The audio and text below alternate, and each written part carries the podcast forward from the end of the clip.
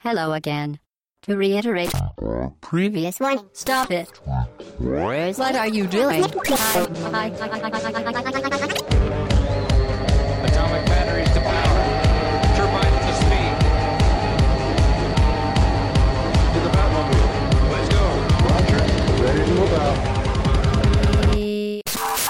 Bonjour à toutes, bonjour à tous. 224e podcast. Nous sommes le 23 avril. On espère que le temps ne nous aura pas paru trop long, puisque ça fait déjà maintenant presque un mois euh, sans podcast. hein, malheureusement, on n'avait pas prévu euh, euh, un petit contretemps qui fait qu'on était absent. Euh, mais là, je parle tout seul, mais je suis accompagné de, de plusieurs personnes, dont, des, dont un absent. On a une chaise vide là à droite euh, qui devra arriver en cours de podcast. On a évidemment Fatch. Salut Fatch. Salut Hop, salut tout le monde. Et on a un nouveau, une nouvelle personne qui n'a jamais parlé dans le podcast. Bal. Salut Bal. Salut hop, salut tout le monde. Tu vas nous, venir nous parler de, de pas mal de, de choses, hein, parce que tu as joué aux trois jeux dont on va évoquer, qu'on va évoquer dans le podcast. Exactement. Voilà, Voilà. donc je surtout vous parler de la licence Fate. Il y a plein d'épisodes. Euh, moi, j'ai pensé à un RPG, un visual novel, des trucs, euh, voilà. Et puis là, il est arrivé un, un jeu d'action, beat'em all, c'est ça Un mousseau, on va dire carrément. Un mousseau, hein. carrément. Ah oui, tu vois. Fudge, il est pas, il est pas emballé. Je connais pas la série, donc euh, je- enfin, je, j'ai entendu parler, mais je connais pas plus que ça. Donc, euh, Il y a une je, seule qui- je- je ne mange pas tous les mousseaux. hein, je, Ah, c'est- c'est vrai Mince. je, trie, je sélectionne. hein. Je pense qu'on aurait faire, quoi faire une année de, aller tous les jours avec un mousseau différent. Ah oui, je pense que tu faire peux. Ouais. Je pense Clairement. que tu peux. Ouais. Tous les titres Ouais. de Megaforce, là, les- tous les dérivés, un One Piece. Tu un peux largement Gundam. le faire. Ouais. Bah après, euh, bon, ça reste des jeux des foulards. Hein. C'est ça. Après, faut trouver la bonne licence pour pouvoir y jouer. Ouais, voilà. Puis il y a un peu, un peu de nouveauté aussi quand même. Exactement. Alors, comme d'habitude, avant de, de, de commencer à parler de ces jeux, on va passer par une petite question. Alors, une question qui n'est pas une question. hein. J'ai commencé en- à l'évoquer juste avant de- d'enregistrer le podcast. Alors, les gens n'ont pas compris. Vous verrez bien ce que On va pas perdre du coup. C'est ça. Donc, la question. On va parler aujourd'hui du MacGuffin. Alors, je sais pas si vous savez ce que c'est. C'est un dérivé de McDo. C'est l'objet en fait qui, euh, qui est le prétexte de l'histoire mais qui ne sert absolument à rien. Exactement. Ok. Voilà. Bah, C'était- tous les jours. popularisé par Alfred Hitchcock, euh, qui en parlait déjà dès 1939. Euh, voilà, donc c'est quelque chose qui permettait vraiment. année, de- ça. Mauvaise année. Hein.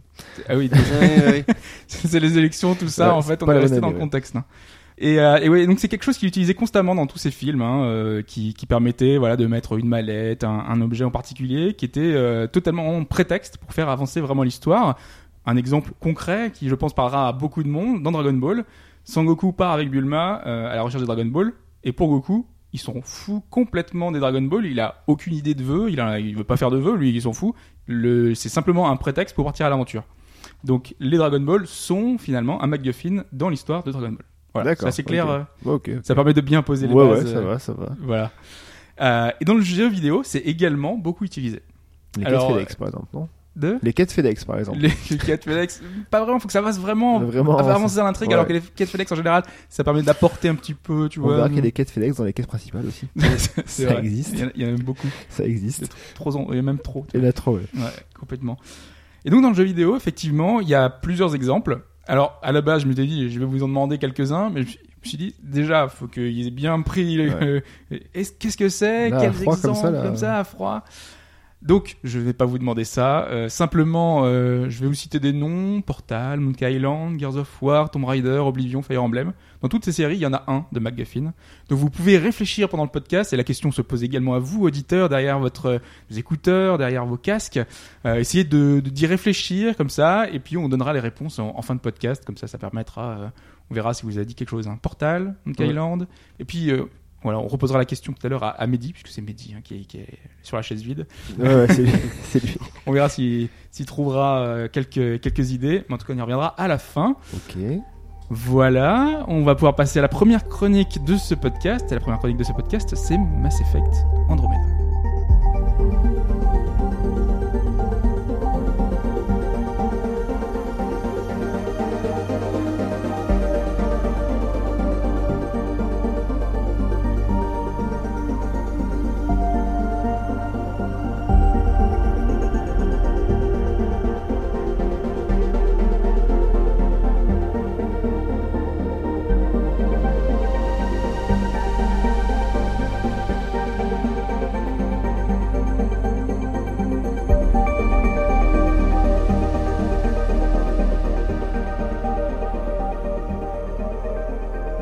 Mass Effect Andromeda, on y a tous joué autour de cette table. On- Ouais. Pas tous à un niveau un peu différent. Tu l'as terminé, je crois. Ouais, je l'ai terminé. Euh, Fudge, toi, t'es à plus de Je suis à 60, 60 heures, voilà. Donc, t'as quand même bien profité du jeu. 84% de complétion. Donc ouais, ça Ouais. va, j'avance Ouais, parce qu'on peut y jouer en ligne droite, hein, on y viendra Tu après. peux le faire en tu ligne droite, on peux, va y euh, venir, mais ouais. tu peux le faire en ligne droite, ouais. Moi, je suis à, une- à peu près 40 heures et j'ai passé trop de temps sur les quêtes euh, annexes. Donc, on va en C'est parler après. souvent ça. C'est c'est Mm. un petit peu le, un petit peu le truc. C'est vrai qu'il y a beaucoup, beaucoup de quêtes annexes Ouais. qui servent vraiment à Et rien. qui servent vraiment, vraiment, vraiment à rien. Alors, est-ce qu'on peut reposer les bases? Vas-y. Vous avez euh, trop Fudge, spoilé d'un coup là. euh, Vas-y, vite la chronique là. C'est fini, donc Deux remballé, on arrête, on passe à la suivante. Non, en fait, ce qu'il y a, donc je vais un peu remettre euh, dans le contexte sur comment j'ai abordé le jeu aussi, parce que euh, faut savoir que je suis sorti de 80 ou 90 heures de Zelda. Ouais. Et ça fait très mal au jeu qui passe après Zelda en fait. C'est Peu importe le titre d'ailleurs. hein. Peu importe le titre, hein. je parle pas de, que de Mass Effect, mais Mhm. je pense que globalement, euh, c'était Lord Sinclair sur le forum qui demandait si Zelda après, après coup ça restait toujours un grand jeu ou ça allait s'estomper. Ça reste, je pense, un grand jeu parce qu'il marque quand même pas mal les esprits. Il a remis en avant une sorte d'open world vraiment travaillé, vraiment différent. Il a vraiment remis des bases assez solides sur pas mal de, de points. Et il, du coup, t'es forcé de comparer à, ce, à Zelda. Donc, euh, j'ai On peut pas le faire. hein. Tu- il vaut mieux ne pas le faire sur certains Voilà. jeux, heureusement. Mais euh, en fait, voilà, là-bas, je comptais pas faire Andromeda, vu ce que j'avais vu un peu tous les critiques. J'avais un peu survolé les critiques pour voir un peu que c'était pas forcément le, le top. Mais c'est bien aussi de se forger son propre avis, Voilà. essayer de, Donc, de voir euh, un petit peu découvrir. Sachant que il y a eu tout un contexte. Alors je sais pas si tu voulais y venir, mais euh, avant que le, le- que le titre revienne, on, on sort d'une trilogie donc Ouais. euh, Mass Effect qui a mis du temps, qui s'est terminée, la trilogie Shepard, avec Terminé, euh, ouais. oui, qui s'est terminée, voilà, plus ou Dans les, moins- dans les heures. Il y a pas eu de 4 quoi. Enfin, voilà, c'est ça. Euh, et donc ce titre-là, c'était euh, en quelque sorte un, un reboot. C'était un épisode qui était censé euh, était même- apporter un peu du nouveau à la série. C'est- Ce qu'il faut savoir, c'est qu'Andromeda, celui-ci, développé par BioWare Montréal et donc pas par euh, Edmonton. C'est pas la même équipe, hein, c'est pas la même équipe, c'est pas l'équipe historique de qui a créé donc le Mass Effect 1, 2, Mhm. 3. C'est pour ça aussi qu'ils voulaient donner peut-être un nouveau dynamisme à la série. Alors, euh, pour un petit peu expliquer l'histoire, c'est très rapide. Euh, vous incarnez donc le pionnier. On va faire en français parce que euh, voilà. Oui. Enfin, moi j'y joue, enfin, j'y joue en VO, mais du coup je c'est chiant à dire Pathfinder en fait. Donc on va dire pionnier.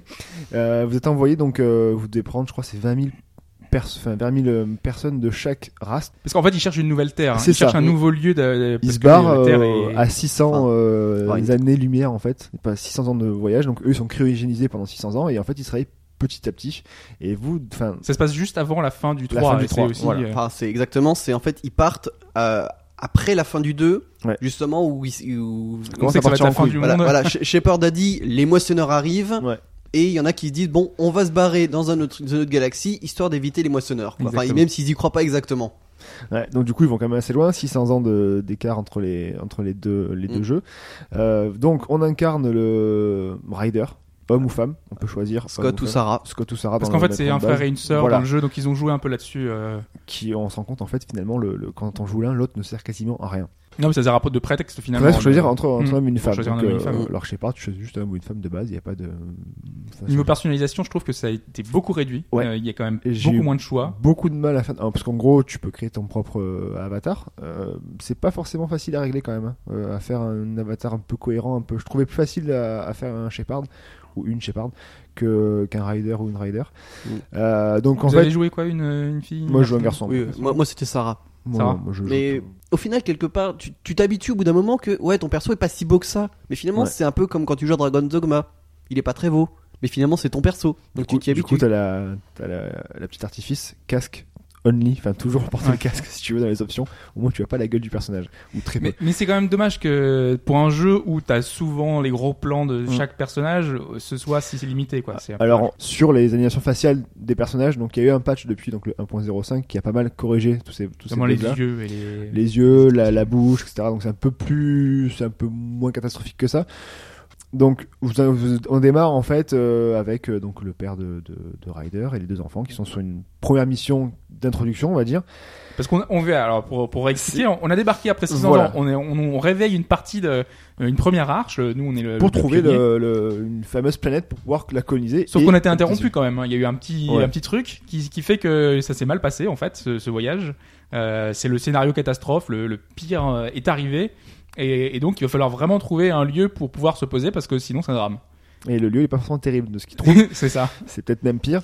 Et euh, donc ça se passe. C'est une première mission d'introduction qui j'ai trouvé assez poussive en fait. Euh, c'est quand même très long le début. Il faut vraiment s'accrocher au début. Personnellement, moi j'ai failli lâcher parce qu'au début, tu te dis donc Mass Effect, c'est quoi? Ils ont, ils voulaient remettre en avant l'exploration, le retour du, du Mako, enfin donc le nomade, euh, des planètes de partout, exploration de dingue et tout. Et en fait, pendant 3 4 heures en fait, si vous lisez vraiment tout ce qu'ils disent, parce qu'il y a beaucoup, Mais pour beaucoup un de RPG textes. 3-4 heures, c'est minuscule, c'est peanuts quoi. Mais non, mais c'est pas, c'est pas que c'est, c'est surtout c'est mal fait en fait.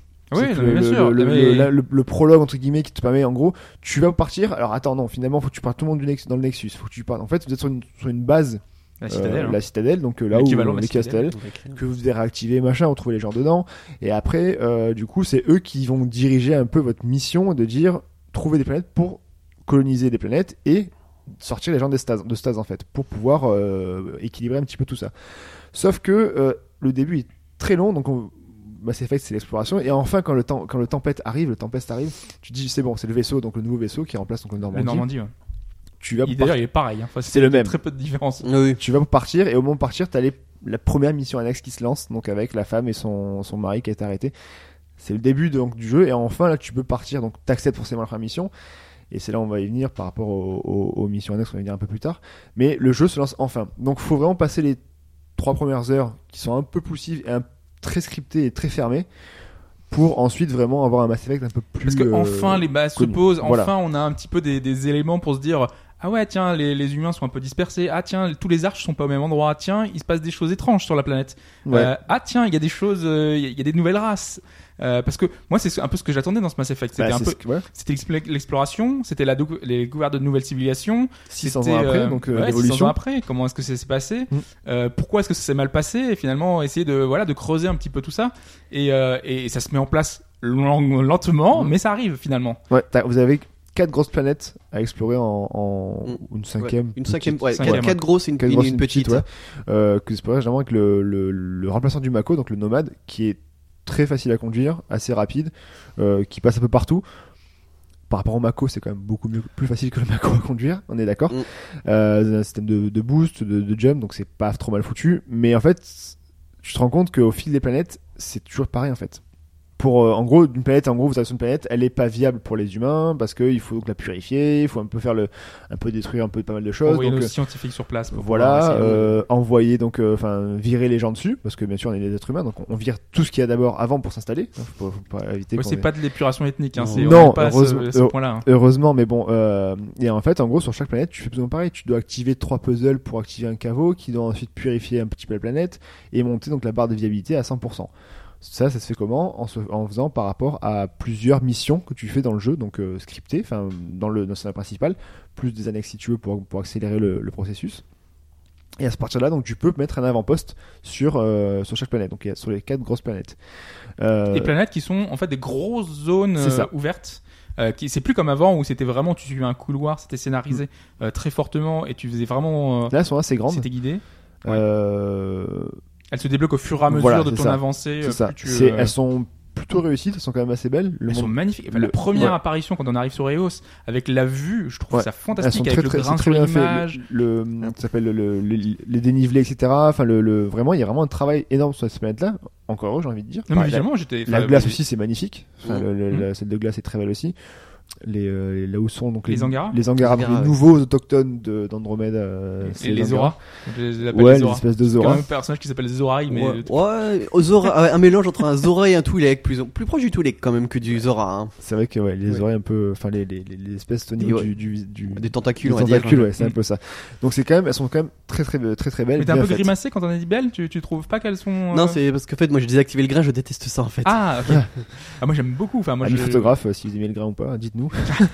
Non, mais déjà dans No Man's Skies, j'adorais l'effet de, de grain qu'il y a sur l'image. Bon, Après, c'est une question de goût, Mm. effectivement. Mais voilà, parce que vous, vous jouez sur PC, vous, hein, moi je joue Ouais. sur PS4. C'est enfin, voilà, donc euh, Oui, ça joue pas le beaucoup, grain, hein. euh, c'est déjà, du- déjà HDR. Et surtout donc, euh, que c'est fait exprès, t'as souvent en fait une espèce de diaporama, mais avec une mise en scène qui est toujours faite. Là, Ouais. quand t'arrives, t'as le personnage qui se met sur la montagne, un peu comme Zelda quand on arrive la première fois qu'on voit le monde d'Hyrule devant nous. Là, c'est pareil, t'as la montagne, le personnage qui se met en avant, et là tu vois la planète en fond, le- euh, les. Mais après, il t'explique un peu euh, tout, chaque zone. euh, donc, Exactement. ouais. Visuellement, c'est très très beau. Par Après, contre, artistiquement, les races, moi, je les trouve pas tellement. Par Alors, exemple, euh, donc du coup on a les Angara qui sont nouveaux, c'est donc les nouveaux autochtones, et euh, rapidement dans le jeu en fait on, a, on apprend le Bah, qui est le, le, le grand méchant du jeu, les, alors les quêtes en anglais ou les cartes en français, les cartes. comme vous voulez, euh, qui arrivent assez rapidement dans, dans le jeu, qui eux veulent juste tout péter en fait. Voilà, tu te fais quand même 600 années-lumière pour se trouver face à des mecs qui sont déjà là, déjà développés. Bah, des races belliqueuses, tu te doutes qu'il pouvait y en avoir, non Ouais, mais c'est classique. En fait, ce qu'il y a, c'est que je pense c'est que c'est assez classique, c'est que t'as la race belliqueuse qui veut tout péter, et au-dessus t'as encore une race, une autre race au-dessus qui vient un peu donc de, qui est hyper avancée technologiquement, qui est déjà passée là avant toi. Les. J'ai oublié leur nom. Les sentinelles, enfin c'est les, oui. Enfin, ils appellent, enfin, les reliquats, c'est Les les, reliquats, restes, voilà. mais j'ai perdu le nom, euh, ce qu'ils le disent tout à la fin, en fait. Ouais, Quand- mais donc c'est le fait, en gros, on va dire c'est les reliquats, parce que c'est un petit peu le, ce, ce système-là, qui sont déjà là en fait. Donc, Bah, comme dans le premier, enfin, bah, les- comme dans le premier, trilogie, c'est bah oui, mais comme- ouais, mais voilà, c'est ça. C'est Star Wars, ils ont déporté la, tu sais, la Ouais, première c'est un, trilogie c'est un manière. peu dommage, je trouve, justement, parce que moi je pensais ça du renouveau, et en fait, ils ont pris les mêmes codes que la première trilogie, en moins poussé. c'est quand même les bases d'une nouvelle, euh, enfin d'une nouvelle aventure. Moi, j'ai- moi, c'est en ça que je trouve que le jeu est, est pas si catastrophique que ça. C'est qu'on sait qu'on peut attendre des choses de cet univers-là. euh, c'est, vraiment des, Mm. des bases pour travailler sur euh, des Ouais. nouvelles choses. Sur l'épisode suivant. Ouais, sur l'épisode suivant. Voilà, Oui, ouais. complètement. parce que euh, à côté de ça alors donc le, le rider donc il a on a une CS d'in- d'intelligence artificielle surpuissante faut dire ce qui est donc qui vit en symbiose avec euh, avec vous donc Sam euh, un peu comme un, un Goa'uld avec euh, son ça s'appelle déjà son, Son Jafar. son Jaffa voilà. Euh, et en fait en gros il il peut débloquer toutes les consoles machin en 3 secondes. Dès que tu finis un truc il te guide directement à un endroit donc c'est hyper poussé. Et euh, au milieu de la quête principale pop tous les 5-10 minutes une quête annexe.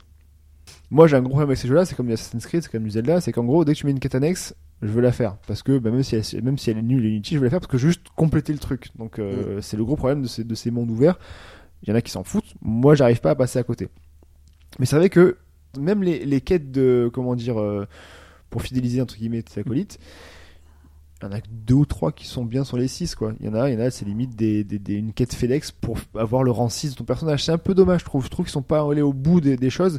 Euh, c'est pas mauvais en soi sur certains points, mais c'est juste dommage qu'ils en mettent, qu'ils en aient pas scénarisé plus en fait. tu parlais de l'IA, en fait, l'IA, ce qui nous permet de faire, c'est avoir un scanner, en fait, qui nous permet de voir un peu, récupérer des recherches et tout. Et t'as beaucoup de quêtes, c'est va à tel endroit, scan, va à tel endroit, Mm. scan, va à tel endroit, scan, va voir le donneur de quête, fin de quête. Ouais, donc des fois t'as même pas, t'as beaucoup de comme ça, de quêtes comme ça en fait. C'est un peu dommage, je trouve, parce que.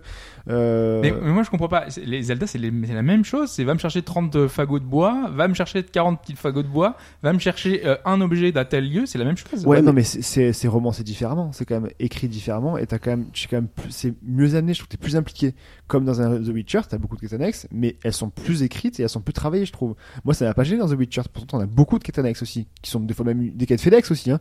Mais c'est la façon dont c'est amené, je trouve ça, ça te met plus dans le jeu, ça te contextualise plus la quête, et ça t'implique plus dans la, quête. Alors que là, il y a beaucoup de quêtes qui c'est en gros juste prends ton tempeste, quitte la planète, va sur une planète euh, H07 machin etc.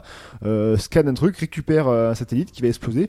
Ah bah trouve une trace, boum, système suivant, tac. Et c'est quand même un petit peu dommage parce qu'il y a quand même pas mal de. Mais euh, Pas une mauvaise quête, celle-là, pour le coup. euh, Mais non bon. mais bon, c'est c'est quand même ils auraient pu faire plus quoi. Enfin c'est Mm. parce qu'elle est importante quand même finalement. Tu vois que pendant tout le long du jeu, cette quête-là est importante et en fait, tu te rends compte que les la première mission, c'est scanner quatre satellites qui explosent devant ta gueule à chaque fois. Mm. ouais, mais Voilà, on, Pour te, moi, met, la- on te moi- met la pression sur la quête principale et à côté de ça, en fait, t'as largement le temps de faire une soirée cinéma. Oui, mais, mais euh, c'est ça. Moi, le, moi, le problème. Elle est très bien, celle-là. euh, bien, cette quête. Mais euh, le, le problème, moi, c'est pas qu'il y ait euh, ces, ces quêtes, euh, ouais, ces petites quêtes, c'est qu'il y en a beaucoup, mais beaucoup trop. C'est ça, mais c'est- ce que je dis, c'est qu'il y en a beaucoup trop et toujours les mêmes en fait. Toujours les quêtes FedEx. Mm. Pas assez de travail en fait. À, à la rigueur, le seul truc que je dirais qui est bien avec les quêtes, c'est qu'en fait, les, la plupart des quêtes servent à la viabilité. Mm. Et en fait, tu te rends compte que si tu fais la quête principale, le caveau, t'as fait 80% de viabilité. Alors après, tu mets les petites, t'as, en découvrant la zone, t'as des petits points pour, qui permettent de, de points de, de voyage rapide. Et ça, à chaque fois que t'en trouves un, ça fait 2% de viabilité. Donc, au final, tu, tu visites la carte.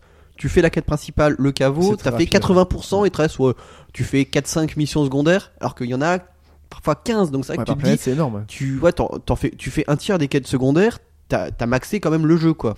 Mais voilà, t'as pas les 100% marqués de quêtes, mais Oui, euh, t'es pas obligé de tout faire, après, quoi. ce, qui, ce qui est aussi dommage, c'est que on découvre tous les personnages et que je trouve les, les personnages secondaires donc, qui font ton équipe au début sont très stéréotypés, sont très creux en fait. Quand tu compares un Garus Euh, par exemple. Mais dans c'est parce que c'était amené différemment. Parce que moi, je trouvais ça vraiment intéressant la façon dont, euh, tu vois, ça, euh, Garus, c'était Archangel, c'était personnage mystérieux. Bah oui. Tu découvrais un peu son passé, comment ça C'est s'était passé. c'était super. Enfin, Mais- il reste et- gravé quoi. Mais au, au final, c'est ça, ils ont aucun. a à, pas de à- background, à quoi. part, à part Ryder, effectivement.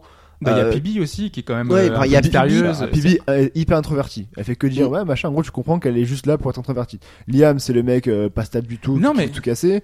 Cora, c'est la militaire. Ouais, je suis militaire, machin, je bombarde, je suis militaire. Krogan, colérique. Voilà, non, mais euh, Drac, c'est le, me- c'est meilleur perso. Les Krogan, c'est toujours les meilleurs Ouais, persos. bon, c'est quand même, c'est très stéréotypé. Et Mais ça a toujours été comme ça, c'est du space opéra. C'est comme ça, c'est cliché, c'est Quand Tu prenais normal. Tali, etc. machin, c'était, ils étaient mieux amenés. Non, mais c'était mieux personnages. amené, mais après, les personnages Mm. en eux-mêmes étaient super caricaturaux aussi. Oui, mais c'était quand même mieux amené. me- Et en fait, tu t'attachais plus à eux. Oui, Là- mais c'est pas les personnages en eux-mêmes qui sont le problème, c'est la C'est façon c'est amené. Oui, c'est- mais c'est l'écriture des C'est- personnages. C'est des ados. Enfin, Ryder, c'est, elle doit avoir, au final, on dit même pas quel âge elle a, mais elle doit avoir quoi, 25, 30 ans. Hmm. Mais euh, elle a fait un peu de, un peu de militaire, un peu comme un peu tous, mais c'est des ados en vrai euh, dans l'histoire, enfin dans, dans leur comportement. Mais tu sais, c'est- la, la façon dont c'est amené, en fait, ces personnages-là, toute notre, euh, toute l'équipe qu'on va forger. Moi, ce que j'avais beaucoup aimé dans Mass Effect 2, c'était que c- nos, nos- les personnages qui allaient nous accompagner, on allait les recruter. Donc finalement, t'allais euh, Oui. faire la mission qui était en relation. Là, ils nous sont imposés dès le départ. Là, Donc, ils viennent d'entrer, tu sais. tu- Ah, ok, ok. Bah, du coup, j'ai les 6. D'accord. Oui, ok. oui, mais c'est, mais c'est plus vite, ça, oui. la façon dont tu. euh, Je trouve que ils, ils vont, ils en fait, ils ont trop vite dans pas mal de points. Et tu sens que, euh, ils ont peut-être été pressés ou qu'ils ont eu trop de pression ou je sais pas. Il y, a, il y a quelque chose qui fait que il manque à chaque fois quelque chose dans chacun des points en fait. C'est- C'est vraiment dommage parce que après à côté de ça, sinon je vais pas passer 60 heures dessus parce que finalement, bah, on prend plus de temps. Non, mais c'est nul. Alors là, les personnages, ils sont au, chier. au- au les moins, quêtes, au moins, mon- les quêtes au moins, mon avis, au, au moins, mon avis, j'ai vraiment vraiment creusé. J'ai vraiment creusé. Voilà. Au moins, je, je, je me suis vraiment dit parce que je suis vraiment allé au bout. Mais moi j'ai trouvé ça. Enfin, pour donner moi mon, le, mon ressenti Ouais, sur, enfin, sur l'histoire et sur le, enfin sur tout le reste, c'est qu'effectivement il y a, il y a pas mal de défauts un peu partout. Enfin, le début est un peu poussif, mais c'est du space opéra quoi. Des, des jeux de cette envergure, des jeux avec euh, déjà graphiquement c'est encore une fois sublime. Euh, les nouvelles planètes, l'exploration, euh, l'aventure, euh, la musique, euh, les personnages, les races. euh, Les musiques? non non non non non mais les, je veux dire. Ouais, ouais, parce qu'on est d'accord, parce que les musiques, c'est, c'est, c'est. On est d'accord. Mais si tu fais que m'arrêter à chaque fois, Non, que mais- j'essaye de trouver du positif. Ouais, mais j'allais venir à du positif. c'est- En fait, en fait, c'est ça que je suis, en fait, je suis comme Fudge, c'est-à-dire que je suis d'accord avec tous les défauts, mais ça n'empêche que le jeu, je l'ai, je l'ai fait en une semaine. Ouais, j'ai pas, ça. il est très, il est bien.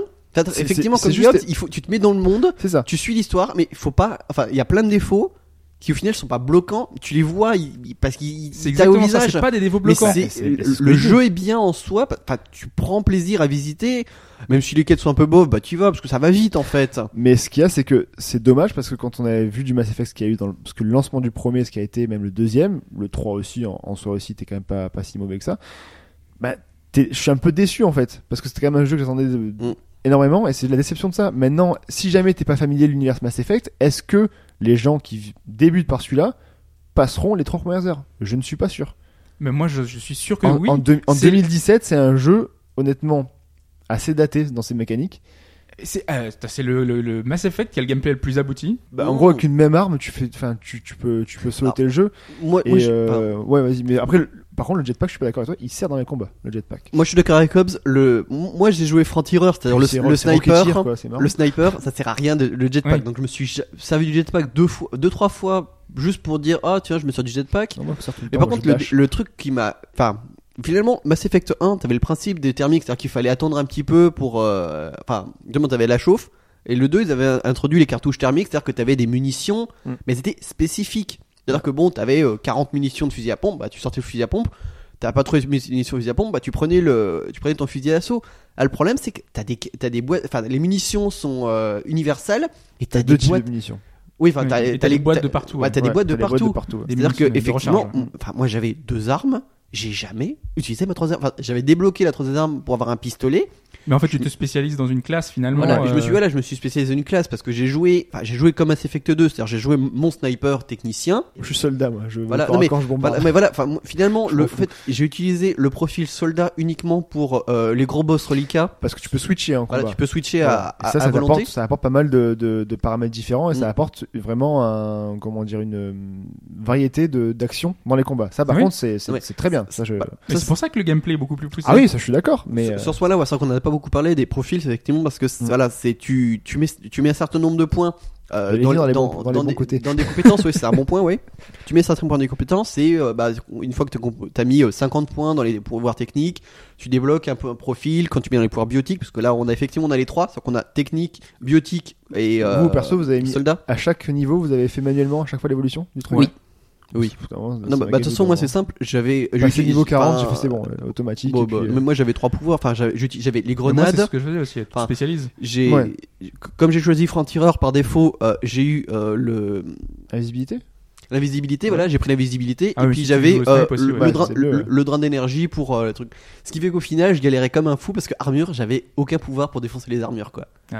Donc c'est vrai que final- au bout d'un moment, les grenades finissent par faire euh, dégâts contre les armures parce qu'au début, euh, quand Ouais, c'était les armure, elles sont- j'arrivais Elles sont pas. violentes les grenades après. Quand on Ah a ouais. 5, elles sont, elles sont vraiment violentes les Mm. grenades. Puis quand, en plus, quand tu as le profil soldat, t'as deux grenades. C'est-à-dire que tu peux lancer 10 grenades d'affilée. Ouais. Donc, euh, Et les, et les différents pouvoirs, enfin les compétences que tu débloques, euh, il- c'est bien expliqué que tu peux enchaîner. Finalement, Ouais, c'est ça. tu, tu amorces faire des euh, des dégâts, euh, voilà, euh, que tu peux. Moi, j'ai rien, j'ai rien compris à ça. Finalement, moi j'utilise mes pouvoirs de biotique, je mets le personnage en l'air en stase, Mm. euh, et C'est puis après j'enchaîne. quoi. pour moi ça. Et oui, et puis tu peux donner des ordres avec tes, tes Voilà, personnages ouais. euh, suivant euh, comment tu te spécialises. Donc, Tiens, euh, D'ailleurs, vous me direz qui, qui est-ce que vous avez pris comme euh, compagnon? Euh, moi le Krogan et, euh, et Pibi. Moi je prends Korra et euh, j'alterne là, je prends Pibi ou, euh, ou Langara là. Jal. Jal, ouais. Bah, c'est bizarre d'avoir pris Korra et Pibi parce que ça fait deux biotiques. Moi, justement, Mmh. je- moi, moi, j'essaie toujours, euh, sais, d'avoir, vu que moi je joue, joue, euh, technique, c'est toujours, j'ai pris euh, Korra en biotique et euh, Vetera en, en attaquante, même si je dirais qu'elle Ouais, est un c'est ça. peu. Enfin, j'aimais bien Gary justement parce que c'était un bon sniper, Ouais, mais là, c'est. Il n'y a pas de. il n'y a pas vraiment de, de sniper dans tes, dans, dans tes alliés, quoi. C'est un peu Jal du coup qui fait un peu le, le, le lien en fait, Ouais. mais euh, ouais. Mais comme il arrive tard, en fait, finalement, c'est vrai que je me suis hab- habitué à Korra et Vetera et finalement, Korra est assez sérieuse Ah, que ça va. Ouais. Mais je parce pars que. avec Liam et Pibi, ça voilà, plus marrant. c'est ça, tu prends hein. Liam et Pibi, ouais, je peux comprendre que t'as, il y a beaucoup, j'ai vu des, des vidéos, ils disent, ouais, c'est beaucoup de blagues, euh, qui Même, tu prends ils quoi. Tu prends juste Pibi, tu prends juste Pibi qui essaie de décoincer Drac, qui essaie de décoincer Korra et ça c'est pas mal, c'est dans les Oui, non, mais voilà. dans le nomade, c'est quand même assez sympa les petits Mais, justement, ce qui peut être marrant, c'est Vetra et Korra, justement, parce que t'as Korra qui est extrêmement Ah, rigide. dans le nomade. non, mais, justement, t'as Korra qui est extrêmement euh, rigide et Ve- Vetra qui est une euh, contrebandière. Donc Ouais. justement, t'as toujours en train de faire des petites blagues et puis Par à dit, les- non, non, mais vous pouvez me dire, j'en parlerai pas. Ouais, après on va prendre Korra et de Vetra pour la, la mission du, du, du, de- du cinéma, je crois. Mm. Donc, Et je euh, pense aussi que c'est pour ça que nos, nos aventures parfois diffèrent. Enfin, moi, je sais que Pibi est toujours en train de raconter des conneries. Et puis, euh, le, je sais plus comment il s'appelle, Drac. euh, Drac, ouais. Drac, ouais. Qui est, qui est aussi toujours, enfin, tu vois, il est dans l'action. ouais, euh, donc, il dit beaucoup. Il a vécu, lui, en même temps. Il a Oui, vécu. Bah, oui, avec il a- sa petite fille. Il et a millénaire, je crois, un truc comme ça. hein. Ouais, ouais, puis il a fait toutes les guerres. euh, c'est, Mm. ouais, comme petite Marie, il a fait toutes les guerres. Bref, euh, le. Mais tu vois la, la, la façon d'en parler et tout. Enfin, moi, je, je trouve que les personnages sont super. euh, Enfin, c'est, attachant. C'est moi, je, moi, je, m'amuse bien en fait. C'est Mm. ça le truc. euh, euh, au final, oui, je- tu t'amuses bien. C'est un, un, un jeu qui, qui lave le, qui lave la tête. En fait, tu le, tu, c'est pas là où tu vas le plus réfléchir parce que l'histoire est quand même assez, pour l'instant, assez simple. Donc, il y avoir une suite. Et même, tu en parlais que t'étais pas content qu'à la fin du 3, tes choix n'avaient pas forcément influé, influé sur le jeu. Là, tes choix. euh, Ah non, mais là, il y a pas de choix, là, clairement, il y a aucun choix. Tu- on te Si, demande pas. de- euh, à, Si, y a- certaines allez. fins de, de, de quête de fidélisation, enfin fidé- fidélité, c'est euh, savoir si t'as G ou pas pour sauver telle ou telle personne. Parce que là, on a- on a pas t'aider pour la les, choix de dialogue, donc c'est la fin du, du final, fin du système de pragmatisme et de. Ouais, euh, c'est un peu dommage, je l'autre. trouve. Donc ça fait. Bah, et le- finalement là, euh, et je, je sais pas justement quelle incidence ça va. Enfin, sur mes 30 heures, ça n'a pas donné vraiment d'incidence. Rien. Tu peux choisir Rien, donc une, une réponse de, de cœur De finalement, donc euh, être gentil avec les gens. Sensé, ironique ou alors. euh, Logique, ouais, il y a logique, professionnel, Ouais. logique, Ouais. sans. euh, ouais, Moi finalement, je faisais toujours le même, enfin euh, en Mm. permanence. En fait, ça change quoi? Ça change juste la façon dont Raider va sortir une blague ou dire quelque chose et la, la réaction de la personne. Mm. Ça va pas, ça va pas te fusiller Oui, une mais quête justement. Est-ce que plus tard, est-ce qu'il n'y a pas des interactions euh, qui soient un peu différentes en fonction de comment Les est-ce seuls, les seuls qui peuvent avancer le jeu et marquer un peu le jeu, c'est quand t'as- tu dois appuyer sur. Euh, t'as le, Oui, il y a le une, une petite action rapide euh, qui a à Ouais, faire. il y en a, avoir 5 dans, le jeu. hein. Ouais, mais c'est Ouais. juste pour amener les, des trucs en plus pour la, la je, dirais, je finale. dirais quasiment le seul choix que t'as vraiment, qui en fait n'importe quasiment rien, c'est au début, le premier avant-poste, on te demande est-ce que tu veux faire un avant-poste Ah scientifique ou scientifique militaire. ou militaire, ouais. Je pense que c'est même, c'est même le seul choix où réel, t'as l'impression que ça change quelque chose. Enfin, Ouais. ça change le gars que t'as. Mais c'est dommage. Changé quelque chose, quoi. Parce que du coup, les, les trois autres après, tu choisis pas ce que tu non, veux. c'est, c'est des avant-postes. C'est comme le coup de tu débloques dans la en fait en explorant les planètes, tu débloques des, des, des points de compétences pour développer le Nexus. Et en fait, faites gaffe. L'équivalent de la citadelle. hein. Voilà, mais faites gaffe parce que cette citadelle du Nexus, elle a un niveau maximum, c'est le niveau 20. Donc en fait, quand tu vois tes compétences 28 possibles et que tu arrives à 15 sur 28, tu dis bah c'est bon, en gros, euh, tu mets tout de partout, bon, t'auras à la fin, t'auras tout. Bah non, t'as que 19 maximum. Donc faites gaffe à ce que vous prenez. Mm. C'est enfin, c'est con, c'est annoncé nulle part non plus ça. Du coup, niveau 20, donc moi je suis à moins. euh, quand tu regardes le, le, le, le, sur la citadelle, tu as ton nombre de points d'avance que tu as. Et en fait, c'est un peu dommage, tu as trop de points par rapport au niveau du, Mm. de la citadelle. Mais moi, moi je reviens à ce que tu disais, t'as tout un système de loot, c'est vrai que Mm. moi je l'ai jamais fait. C'est-à-dire qu'une arme, elle me plaît pas, vendue. C'est-à-dire que j'avais des crédits. je à moi. Ah non mais, non mais toi tu les démontais, moi Ouais. je, les- je les ai vendus parce que ça sert à rien.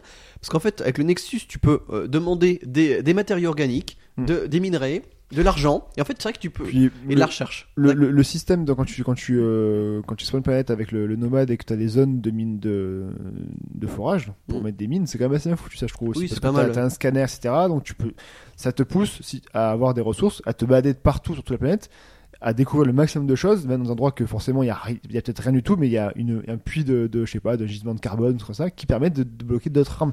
Donc ça c'est quand même sympa aussi dans l'exploration. Ils ont patché heureusement le, le voyage rapide enfin, entre chaque planète parce que non t'avais un zoom sur la planète. Ça dézoome. Couloir vers la planète suivante. Ah ouais, c'était long. ouais. Parce que c'est long, je trouve déjà, déjà ça trop long. Alors, tu peux le, tu peux le passer maintenant depuis le, le patch 1.05 avant tu peux pas le passer. Donc en- première fois ouais c'est cool machin ils ont Mm. cockpit. Deuxième fois ok ah c'est tout le temps. Ah ok d'accord. Et tu mets 20 ans en fait. Non, mais et vu qu'il y a beaucoup de systèmes solaires différents Mm. C'est Surtout que t'as quand même des, t'as quand même sur la fin des quêtes, tu vas sur telle planète, Oui, parle à un mec.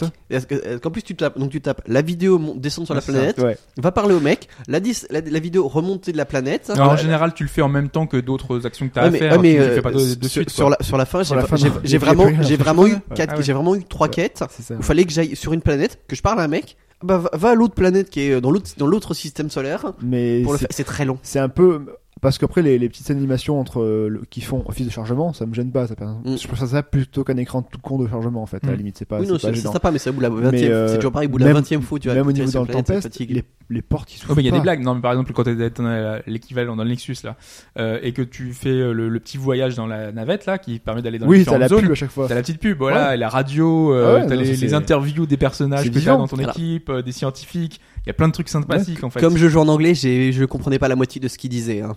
Et en Oh. plus, c'est sous-titré en plus. euh, non pas, pas dans les Non, pas, pas, pas le, dans la- pas, le- pas le petit voyage, petit de, voyage, de, de métro, c'est pas sous-titré. avec Edge en S là non c'est pas Major non. S. Ah ouais. C'est sous-titré. Major S. ouais c'est pas sous-titré mais euh, Ouais, parce que t'as la radio du, du coin. Ouais, t'as la radio qui- du coin, machin, donc informations. ça, En fonction ça- de tes quêtes, il y a des, voilà, il y a des, des petites euh, interactions. je dois rassurer des gens, t'as des euh, voilà non c'est honnêtement j'aurais pas fait 60 heures de jeu et je vais j'ai pas encore fini donc je veux faire un maximum mais euh, sur un jeu qui était qui aurait été pourri je trouve que c'est juste décevant par rapport à l'attente Mm. qu'en fait qu'il y avait peut-être trop d'attente en fait euh, par rapport à ça peut-être que le fait que j'ai fait Zelda avant aussi est un Mais peu c'est c'est aussi ça, c'est qu'il y a eu le- tellement de, de jeux de qualité en ce début d'année que forcément un jeu qui a beaucoup de défauts, ça passe un peu moins Mm. bien. C'est plus compliqué. euh. surtout avec le développement qu'il y a eu enfin le, le- Puis c'est un titre normalement majeur. c'est ça de- normalement c'est un gros triple A qui des met des bases sur euh, sur euh, pas mal d'autres jeux etc qui remet en avant puis c'est BioWare quoi normalement Et moi, je suis BioWare, super indulgent parce que on sait que c'est une nouvelle équipe, on sait qu'ils voulaient un peu rebooter la, enfin rebooter oui et non, c'est que ils voulaient repartir sur de nouvelles bases et je trouve ça mieux parce qu'ils auraient pu repartir sur un truc Shepard, une nouvelle histoire euh, avec ça, ça aurait été. tu fais, avances de 600 ans dans, la- dans, dans le futur et t'as des armes, t'as des fusils à pompe classiques, des armes classiques. Bah, c'est normal, Ouais, ils non, ont non, pas mais- évolué, ils sont 600 ans dans le. Bah, t'aurais, t'aurais pu... Non mais Non, les ennemis en face, ça peut avoir des trucs différents. les un peu. ennemis Ouais. Oh, mais ils se sont développés à part, c'est c'est c'est tu vois c'est l'histoire Ouais, scientifique. euh, ouais. qui fait ouais. que, normalement, il y a c'est pas de- notre- C'est notre galaxie dont tu pourrais t'amener à avoir des planètes un peu différentes, un peu.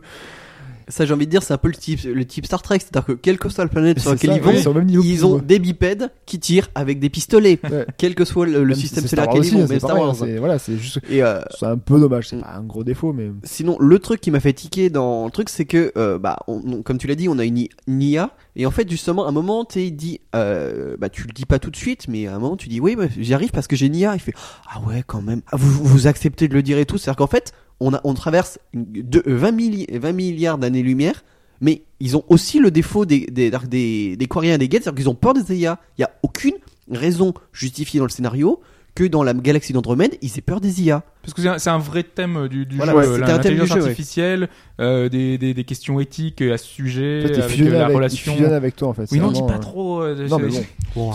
C'est 5 minutes dans l'histoire. hein. Voilà. oui, non, mais d'accord, mais c'est 10 c'est minutes, comme quoi. très important dans, très ancré dans le, dans le Mm. jeu, quoi. Ça pose vraiment le, le constat de base et c'est ce qui fait que tout le long du jeu, on va être amené à, à progresser beaucoup plus vite que ce qu'on devrait. Ouais. Euh, Mm. Parce qu'on si on était qu'un simple humain, ça ne passerait pas du tout. Donc on est toujours dans Shepard, les je suis sûr que tu mets Shepard, il te, il tabasse tout là-dedans. oui, ouais. Shepard. Je sais euh, En, pas. en, en parlant de l'IA aussi, t'as toute la quête des souvenirs de ton père. Il Mm. n'y a aucune logique. Pourquoi est-ce que aller sur une planète, c'est-à-dire que t'as, pour expliquer la quête, c'est que t'as Mm. plusieurs endroits Ça, c'est sur des planètes auxquels il faut que sur t'ailles une montagne. pour des, voilà, sur une montagne. On dit bon bah voilà, ce, ce point-là, c'est qui est au milieu de nulle part, bah c'est un bout de souvenir. Alors que, enfin, dans un univers, on aurait dit oui, c'est le système solaire. Effectivement, ça peut te rappeler des souvenirs de ton père ou quoi. Mais là, c'est juste pour te forcer à explorer. Faut que t'ailles visiter Mm. 5 endroits, euh, C'est un peu 4 dommage. endroits par par Mais planète. apprends bien ça après sur l'histoire du, Mais voilà. du perso. C'est en lisant les datapads, en lisant tout ce qui est autour de tout ce qui fait, parce qu'il y a énormément de trucs à lire, hein, il y a beaucoup de choses à lire, que tu apprends en plus sur tout ce qui est autour du jeu et qui permet vraiment de, de t'imprégner dans le jeu. Mais bon, pareil, pareil, vous faites, on fait 600 ans en avant et les galériens sont toujours contre les Krogan. Enfin, les gars, évoluez. Mais c'est normal. Mais- Les Krogan, ils sont, ils luttent pour leur survie, Ouais, ils mais, sont là. mais mais je toujours c'était c'était réparé dans Mass. Effect 1, 2 et 3, Non, donc mais- c'était réparé. Ah Et- non, c'est pas pareil. À la fin, ils étaient toujours en train de se taper dessus. Ouais, Même quand plus- le, plus les, ou moins les moissonneurs arrivent, Oui. c'est la fin du Bah, monde, ils continuent de Le- le Finalement, faire. tu tries, tu prends les plus intelligents, entre guillemets, enfin, les, les, pour, pour coloniser, quand même, tu par contre tous les débiles qui vont se taper dessus déjà d'entrée, c'est un Bah, peu dommage. Elle est intelligente, la Krogan. euh. Oui, mais bon. Le, le problème justement des Krogan, c'est que c'est résolu dans Mass Effect 3. Bah oui. Et, et- et là, les, Ils sont Krogan- toujours les, la Kro- tête les, dessus, ouais. les humains et les Krogan sont partis, bah c'était avant la résolution Tu du, fais euh, du 600 génophage. Tu avances dans un autre galaxie, tu te serres les coudes au moins au début. Après, tu te mets Mais- sur la gueule si tu veux, mais après- au moins au début. Mais Ah. là, c'est quand même dans des conditions extrêmes mais- qui, qui se. Et puis, et, et puis après, c'est lié à la, à la quête justement de fidélité de Drac, où tu Ouais. sais pourquoi que tu dis justement c'est un humain qui, Ouais. qui fout le bordel. Enfin voilà, on va, Mm. on va, on va arrêter là hein, Voilà. euh, pour, euh, C'était assez long. pour ce Mass Effect Andromeda. Effectivement, c'était plutôt long. Alors par contre, ça, ça reste un jeu d'action. Hein. C'est pas. Ah c'est- oui, oui, oui, c'est euh, un jeu d'action. La, dimension RPG un jeu de rôle, mais euh, non, a c'est- encore euh, diminué Ah, ouais. par rapport à ce Bah, qu'il y avait avant. D'autant plus que t'as plus de choix, quoi. Oui, ouais. et là, vraiment, pour le coup, c'est du- Là, un c'est- jeu d'action euh, pur et pur à dur dans Assez- un monde ouvert, un peu. Assez, euh, assez, bourrin, semi-ouvert. assez bourrin, assez, euh, assez nerveux comme système de combat. Donc Mm. c'est vraiment ça en fait. Ouais, c'est. Ouais, complètement. T'as beaucoup de combats. Voilà, donc euh, si vous avez été rebuté par l'aspect euh, vraiment action du, du 3, là, il y aura rien qui va vous faire changer la vie. Au contraire, hein. Voilà. C'est- c'est vraiment pas le, le cas. euh. Et en conclusion, je vais demander, alors est-ce que vous êtes bon au Sudoku maintenant? J'ai toujours été Ah, bon sous le coup. Ça va, ça m'a pas posé problème. Moi, je. Mm. Il faut toujours trouver une idée, hein, tu vois. De, même dans 999, tu vois, t'avais. des- Non, mais euh, Mais il était bien le Sudoku 999. Non, mais Mais ça, tu je trouve ça marrant le, le coup de coup pour débloquer les trucs. Ce qu'ils font des coup pour bloquer leur, leur truc euh, reliquat, c'est très intelligent. Mais c'est plus chercher les, les glyphes avant qui est chiant à chaque fois. Tu vois, trois glyphes, machin, Ah. perdu là-haut. Alors comment je monte là-haut, machin. Donc euh, voilà, ça c'est aussi une- à chaque fois les mêmes quêtes. C'est un peu dommage. Voilà. Mm. Mais bon. Oui, parce que c'est la même technologie, donc euh, ils allaient pas changer à chaque fois. Ouais, mais bon, imagine les mecs, ils, ils bloquent un truc hyper technologique. On va quand même mettre des glyphes pour les solutions sur les côtés. Hein on va quand même les taguer dessus. Mais t'as un scan. Bah oui, D'ailleurs, ce scan euh, confirme toutes les craintes que j'avais à l'époque. C'est que tu, enfin, moi, j'ai passé mon temps à utiliser mon scan. tu quoi. scannes tout, tu marches comme ça à la main. avec C'est chiant à mourir. Enfin, Ouais. je- moi, je déteste ça et c'est vraiment ce que je, Voilà. ce que je, ce que j'avais dit dès, dès le départ, quoi. C'est Mm. que à partir du moment où on te met un scan, vu qu'il y a énormément de choses, enfin, Tu peux d'éléments. pas à- tout scanner, heureusement. Non, tu peux pas tout scanner, mais quand même. Ouais. Après, il y a le- souvent l'un des l'icône qui t'indique qu'il faut le faire. Ouais. Non, mais le truc, c'est que en tant que, que, que personne qui a envie de tout faire, tu, du coup, t'es Bah, c'est tenté de le faire tout le temps. Bah Donc, euh, voilà. fais tout le temps. Donc tu perds du temps là-dessus. Heu- Heureusement, il n'y a pas une, par- il y a pas une barre de- pourcentage. Vous avez scanné 100% de la planète. Non mais non mais t'as une quête pour euh, où il faut aider l'Apex pour euh, scanner le nombre d'ennemis, tous les ennemis qui existent dans le jeu. Pour euh, t'en as 20 je crois à scanner. Ah, je l'ai, je l'ai pas eu cette quête-là. Ben voilà. Et j'imagine qu'il doit y avoir des trophées. Si tu veux le faire à 100%, euh, Je tu dois ouais. être pas loin de devoir euh, tout scanner non, ou en tout cas non, un il y a- il y a pas de, y a tro- il y a pas de des trophée à ça scan. Non. Moi, truc tout PC, donc là, je me suis pas embêté. Le, mais, le- euh, le trophée le plus abusé, c'est il faut faire, euh, il faut jouer trois fois pour avoir une quête romantique à chaque fois. C'est-à-dire que tu choisis trois persos. C'est le trophée le plus long, je pense, à mon avis. Enfin, après, bon, tu Ouais, fais juste le truc. euh, ouais. Ouais tu mais fais quand la tu quête sais que et pour tu euh, te dépêches, avancer la et finir la conclure la, la, la romance, faut quand même avancer pas mal dans le jeu. Ouais, non, mais après, après effectivement, deuxième Ouais, fois, tu tu, fais en ligne tu- droite. tu fais en ligne là, tu fais que la quête principale et pour, pour faire ça, mais c'est le trophée le Ouais plus mais en ligne droite euh, c'était pas bon les- c'était pas bien développé ou bien stuffé euh, les combats. Les l'IA est quand même pas dégueu quand Oh, même. tu joues en facile. Pour, Ouais, la, deuxi- c'est- pour la deuxième et troisième fois. C'est vrai. J'ai oublié ce détail. Il a, il a réponse à tout. C'est bon. Très bien, on va pouvoir passer à l'actualité tout de suite.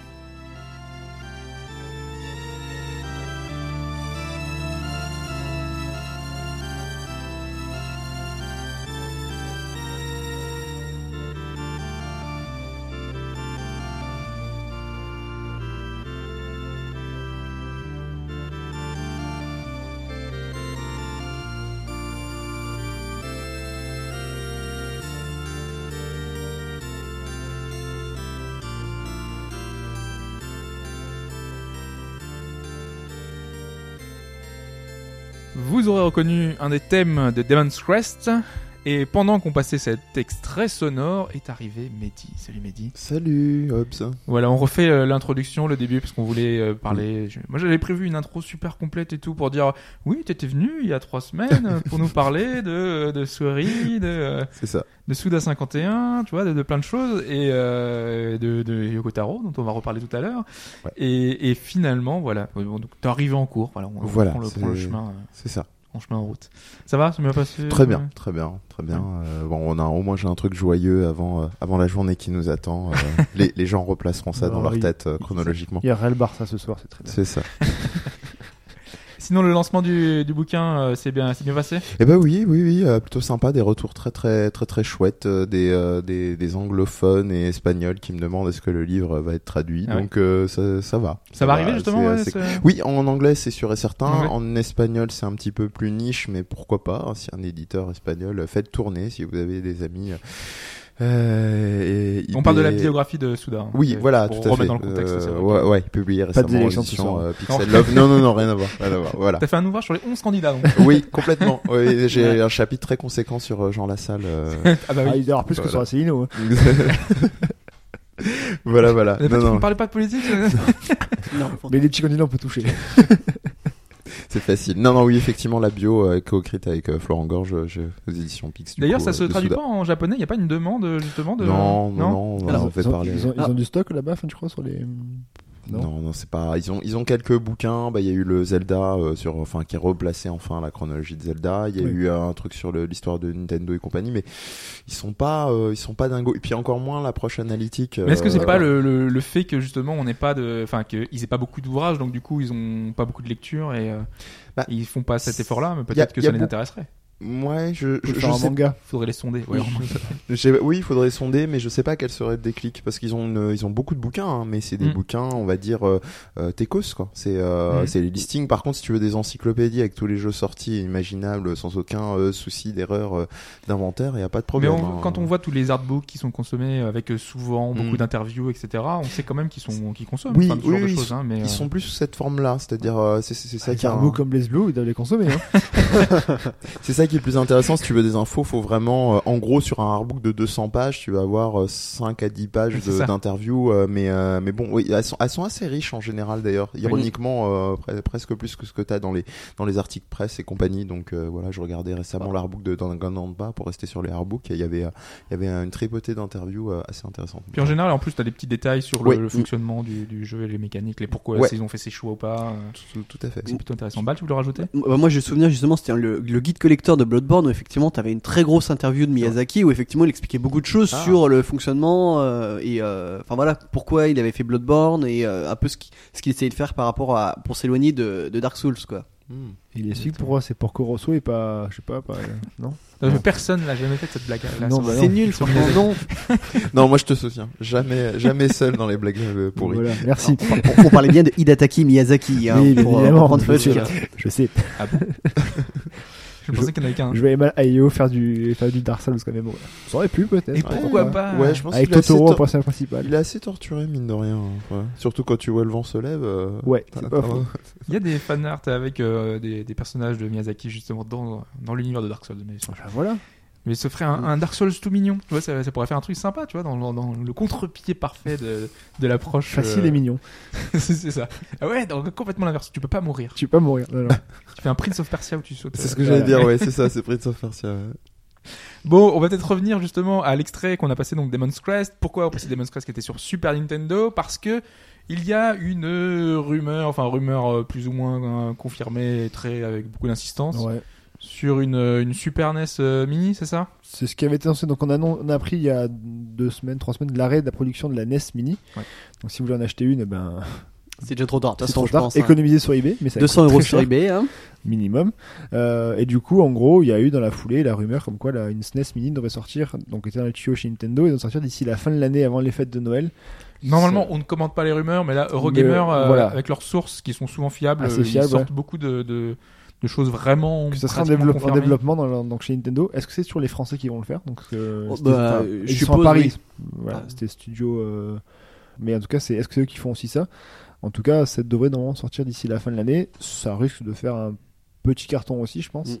Clairement, encore Ça- plus que la NES, je pense que autant la NES, Ouais. c'est vrai que c'était, c'était, un- enfin, tout le monde l'a pas eu, autant la Super NES, je pense que beaucoup plus de gens l'ont eu, quoi. Euh, il y a tellement de jeux marquants et des OST magnifiques quand même. hein. Puis elle est toute mignonne, toute petite. Y avait l'embarras du choix. hein. Le SNES Mini. Et- ouais, et- enfin, et- espérons juste qu'ils, qu'ils vont pas faire la même chose qu'avec la NES Mini. La Super NES avait des, des câbles relativement longs, donc on peut espérer quand même qu'il y aura pas des câbles de 80 cm cette fois-ci. Espérons aussi, ouais. ouais. Ouais. Rien pour avoir la manette, putain, rien pour acheter, pour avoir la manette, quoi. Ouais, clairement.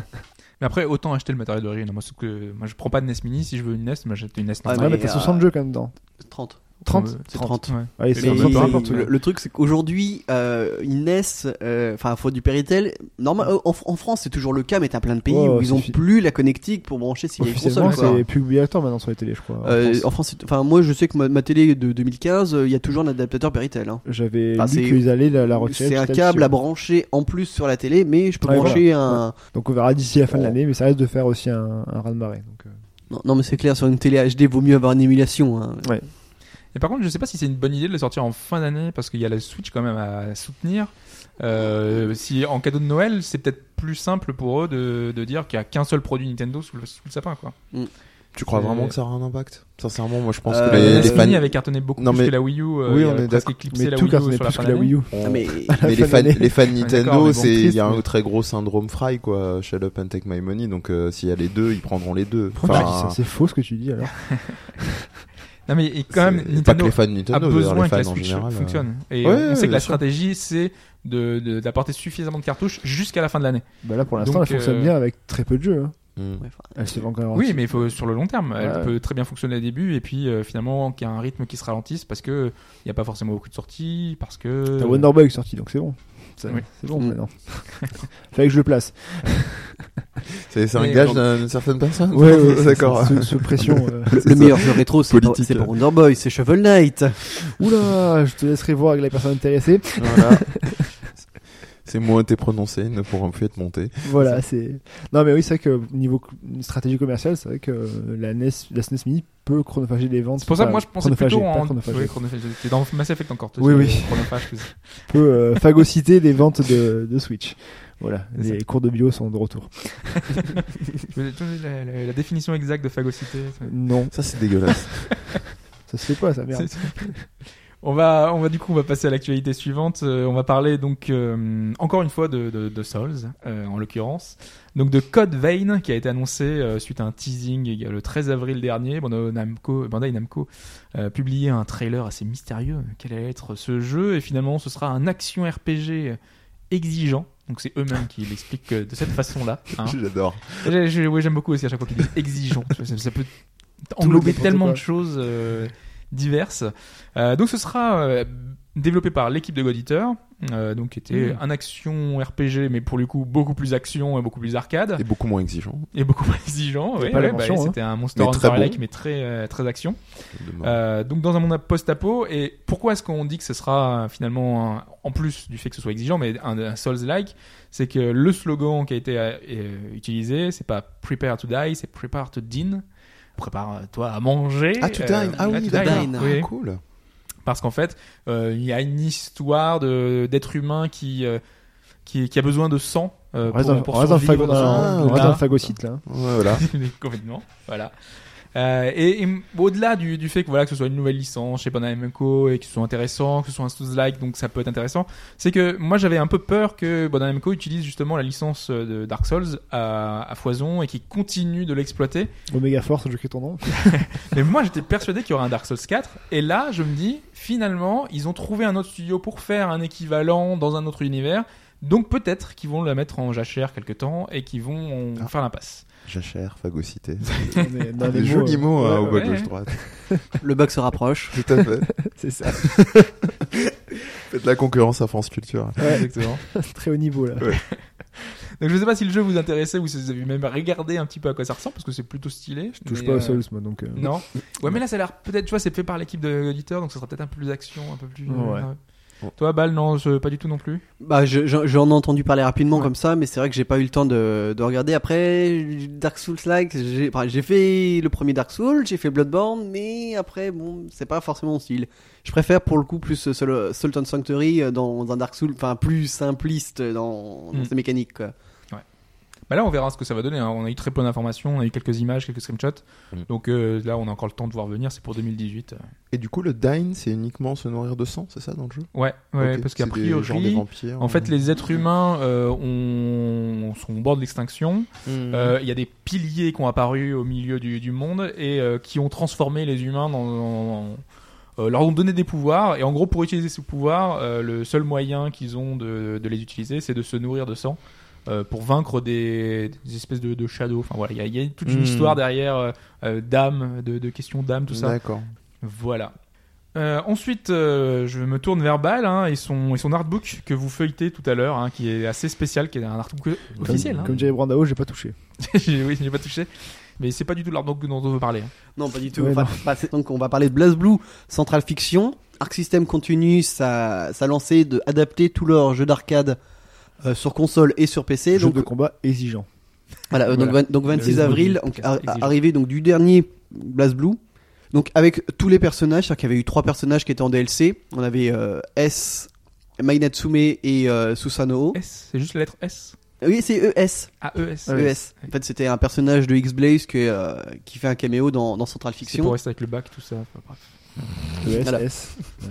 Là, c'est les L, les pauvres. On a 9S tout à l'heure qui, Ouais, qui c'est va arriver. Donc voilà, donc le, donc le, bah, le, le point avant- le point intéressant, bah, c'est que surtout les personnages donc DLC payants euh, sont vont être gratuits dans cette version-là. Et donc pourquoi on en parle? C'est parce que ça arrive sur. euh, ça arrive sur Steam, voilà, sur Steam le 26 avril, donc mercredi prochain. Donc Ah oui, euh, limite, euh, quand vous écoutez votre ce podcast, peut-être qu'il sera déjà disponible. Ouais, parce que il faut. Alors, tu- ça fait longtemps dans les commentaires que tu nous dis, euh, oui, chez au bas gauche droite, on parle pas beaucoup de De- Guilty, des, des titres Dark System. euh, T'as qu'à venir, hein. voilà. Exactement. Ah oui, bah, je demande. Hein. Donc, donc voilà, on en a parlé. T'as vu une fois dans le podcast. Voilà, Pour la première fois, on fait. cite le nom de Blaze Blue. Voilà. Voilà. Ouais, On l'avait déjà cité plus quand même. oui, mais déjà c'est parlé. que- Donc mais voilà, c'est- en même temps, faut avouer, c'est quand même une série hyper dure, c'est hyper exigeant comme combat. hein. Bah, euh, euh, moi qui suis un joueur de, de justement de BlazBlue, c'est- je trouve Street Fighter hyper dur à jouer parce Putain, que Alors dur à jouer, mais pas euh, pas exigeant, Non, pas, aussi exigeant. Bah, Ouais. moi, ce que je reproche finalement des fois à certains jeux, c'est que tu peux stocker tes combos, c'est-à-dire que tu fais les, les coups, Ouais. Alors que dans, dans certains jeux à la Street Fighter, c'est-à-dire que ton coup, tu peux pas le stocker avant. C'est-à-dire que tu, Mm. quand tu as trois frames pour placer ton coup, ouais, je trouve que tu peux plus piffer dans du street que dans du Blaze Blue en fait. ce qui gêne les gens, c'est que tu as beaucoup d'aériens dans BlazBlue, c'est-à-dire Ouais, que tu as, des, du double saut et euh, du dash aérien. Parce qu'effectivement, t'as pas dans un, dans un street, t'as un saut et tu fais ton attaque, quoi. Ou alors Mm. c'est un coup spécial pour dasher, alors que là.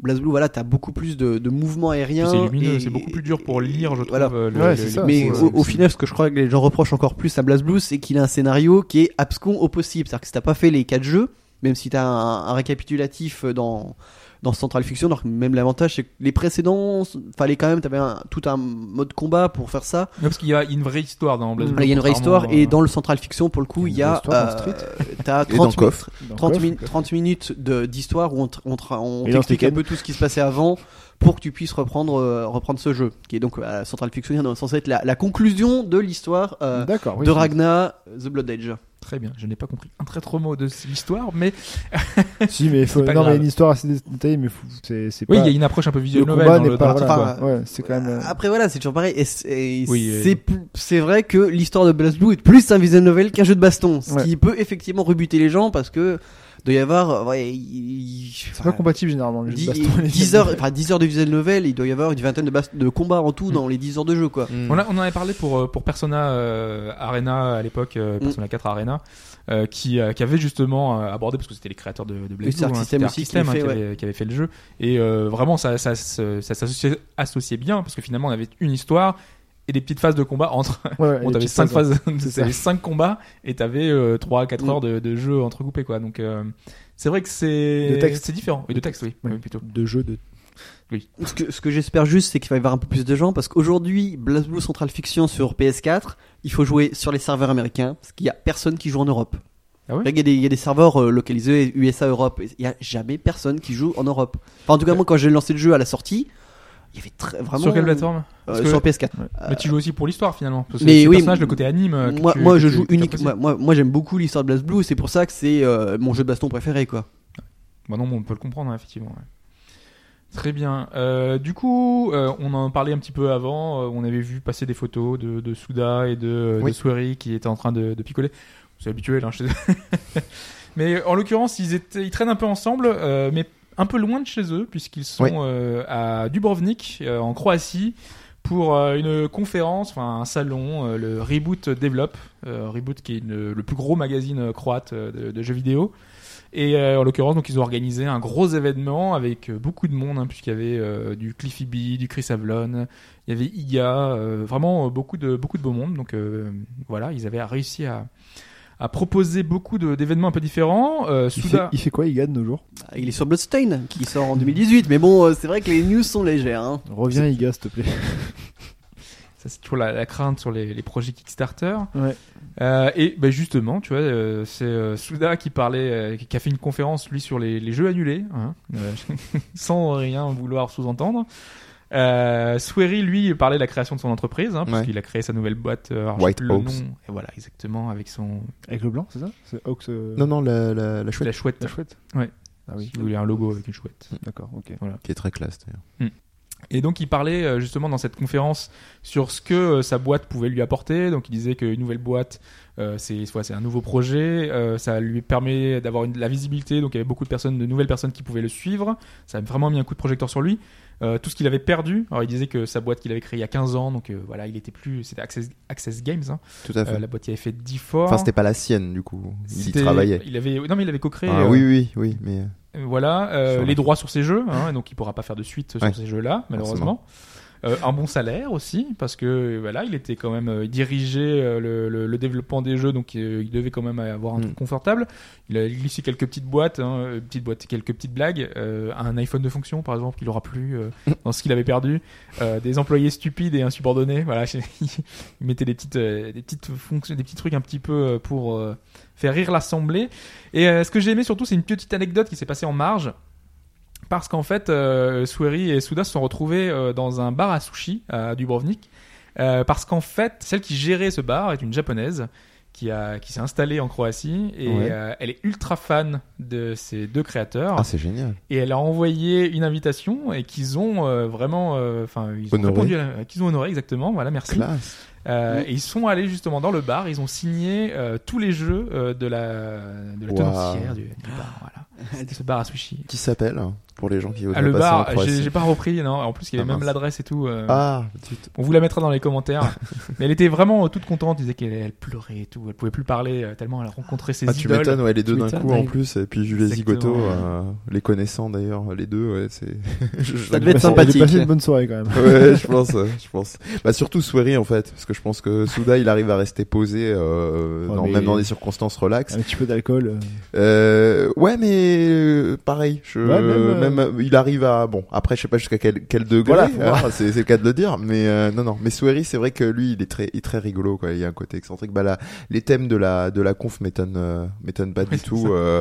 mais moi, au point de faire un peu de la d'analyse sauvage, me dire est-ce qu'il avait pas, jusqu'à quel point est-ce qu'il avait somatisé ou pas par rapport à son taf, parce qu'on sait qu'il a eu des soucis de santé et compagnie. Mm. Est-ce que ça venait vraiment de sa condition fragile de base ou est-ce que euh, ça l'a pas esquinté? Enfin là, quand je disais les petits trucs un peu euh, doux amers là qui glissaient en Mhm. mode blague, c'est quand même. euh, Ouais, faut voir si c'était pas. Peut-être un peu de vrai aussi dedans. Ah oh, certainement, Ouais. hein, je pense, hein, mais je sais pas jusqu'à quel point ça l'a impacté. Enfin bref, on, on Oui, parce qu'on sait qu'il est- qu'il était euh, plutôt malade et donc il avait arrêté, il a mis sa, sa carrière entre parenthèses. Hmm. Euh, il avait commencé à dire qu'il voulait écrire euh, des, des scénarios ou un livre. euh, C'est le il cas, voulait faire hein. des, des choses un petit peu annexes. Ouais. C'est c'est le cas, oui, oui non, je, enfin je confirme parce que du coup, euh, comme euh, bah, genre, en fait, genre, ça, ça- ça fait très truc à la Michel Drucker, mais j'en discutais avec lui l'été dernier. Pas de canapé rouge. Hein. Et- et le et le, le, le truc ouais il expliquait ça on, a- on est parti sur des, des grandes envolées autour du café et compagnie euh, parce que bon, on est on a ça en, on a ça en commun au-delà du, du jeu vidéo et euh, ouais ouais le, le bouquin c'est un truc qui le- qui l'anime pas mal euh, bah il y a qu'à voir son site hein, toutes les toutes les catégories et les rubriques c'est c'est assez rigolo de se dire euh,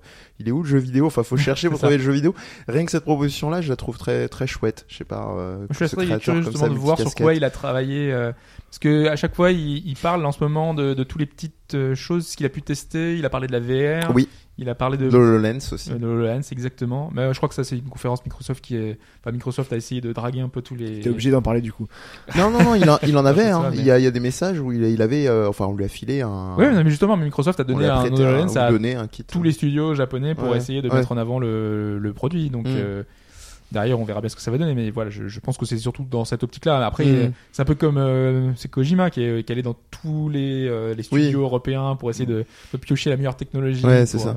euh, ça. Et, et faire, un- faire un petit coup de, d'auto-promo. Mais C'est de FF10 sont allés chez Turn 10 pour euh, voir Forza. Mhm. Ouais. Peut-être un nouveau jeu de bagnole par les créateurs de FF10. Wouh, avec Rubius. pourquoi pas? Tu rentres des japonais qui vont développer sur peut-être sur Xbox. C'est ça fait longtemps ça, ça, ça existe oui, mais pas tant que ça. Après, ça faut que ça se vende après au, Japon malheureusement. ah oui tu veux dire que, est-ce que les studios se, se vendent là-bas? Oui non mais Voilà. sinon il y a beaucoup de jeux Oui, japonais la plupart bah des jeux là, multiplateformes sont euh, Non, mais clairement, ça oui, mais c'est qu'en gros qu'il y a des trucs un peu plus euh, exclus là-dessus. Ils essaient de draguer dessus, ce qui est normal. Hein. Ils ont. Non mais. HoloLens, moi, je trouve ça intéressant de, de pouvoir euh, proposer à un maximum de gens de pouvoir Ouais. essayer, voir quelles idées, et surtout à des créateurs comme euh, comme Squirry qui est Ouais, qui un peu extravagant, qui peut proposer quelque chose des, des idées, parce que euh, souvent sur ces projets type Kinect, euh, derrière ce qui manquait c'était les concepts, c'est essayer de, Mhm. de dire euh, voilà Il faut des ce qu'on peut faire avec exactement.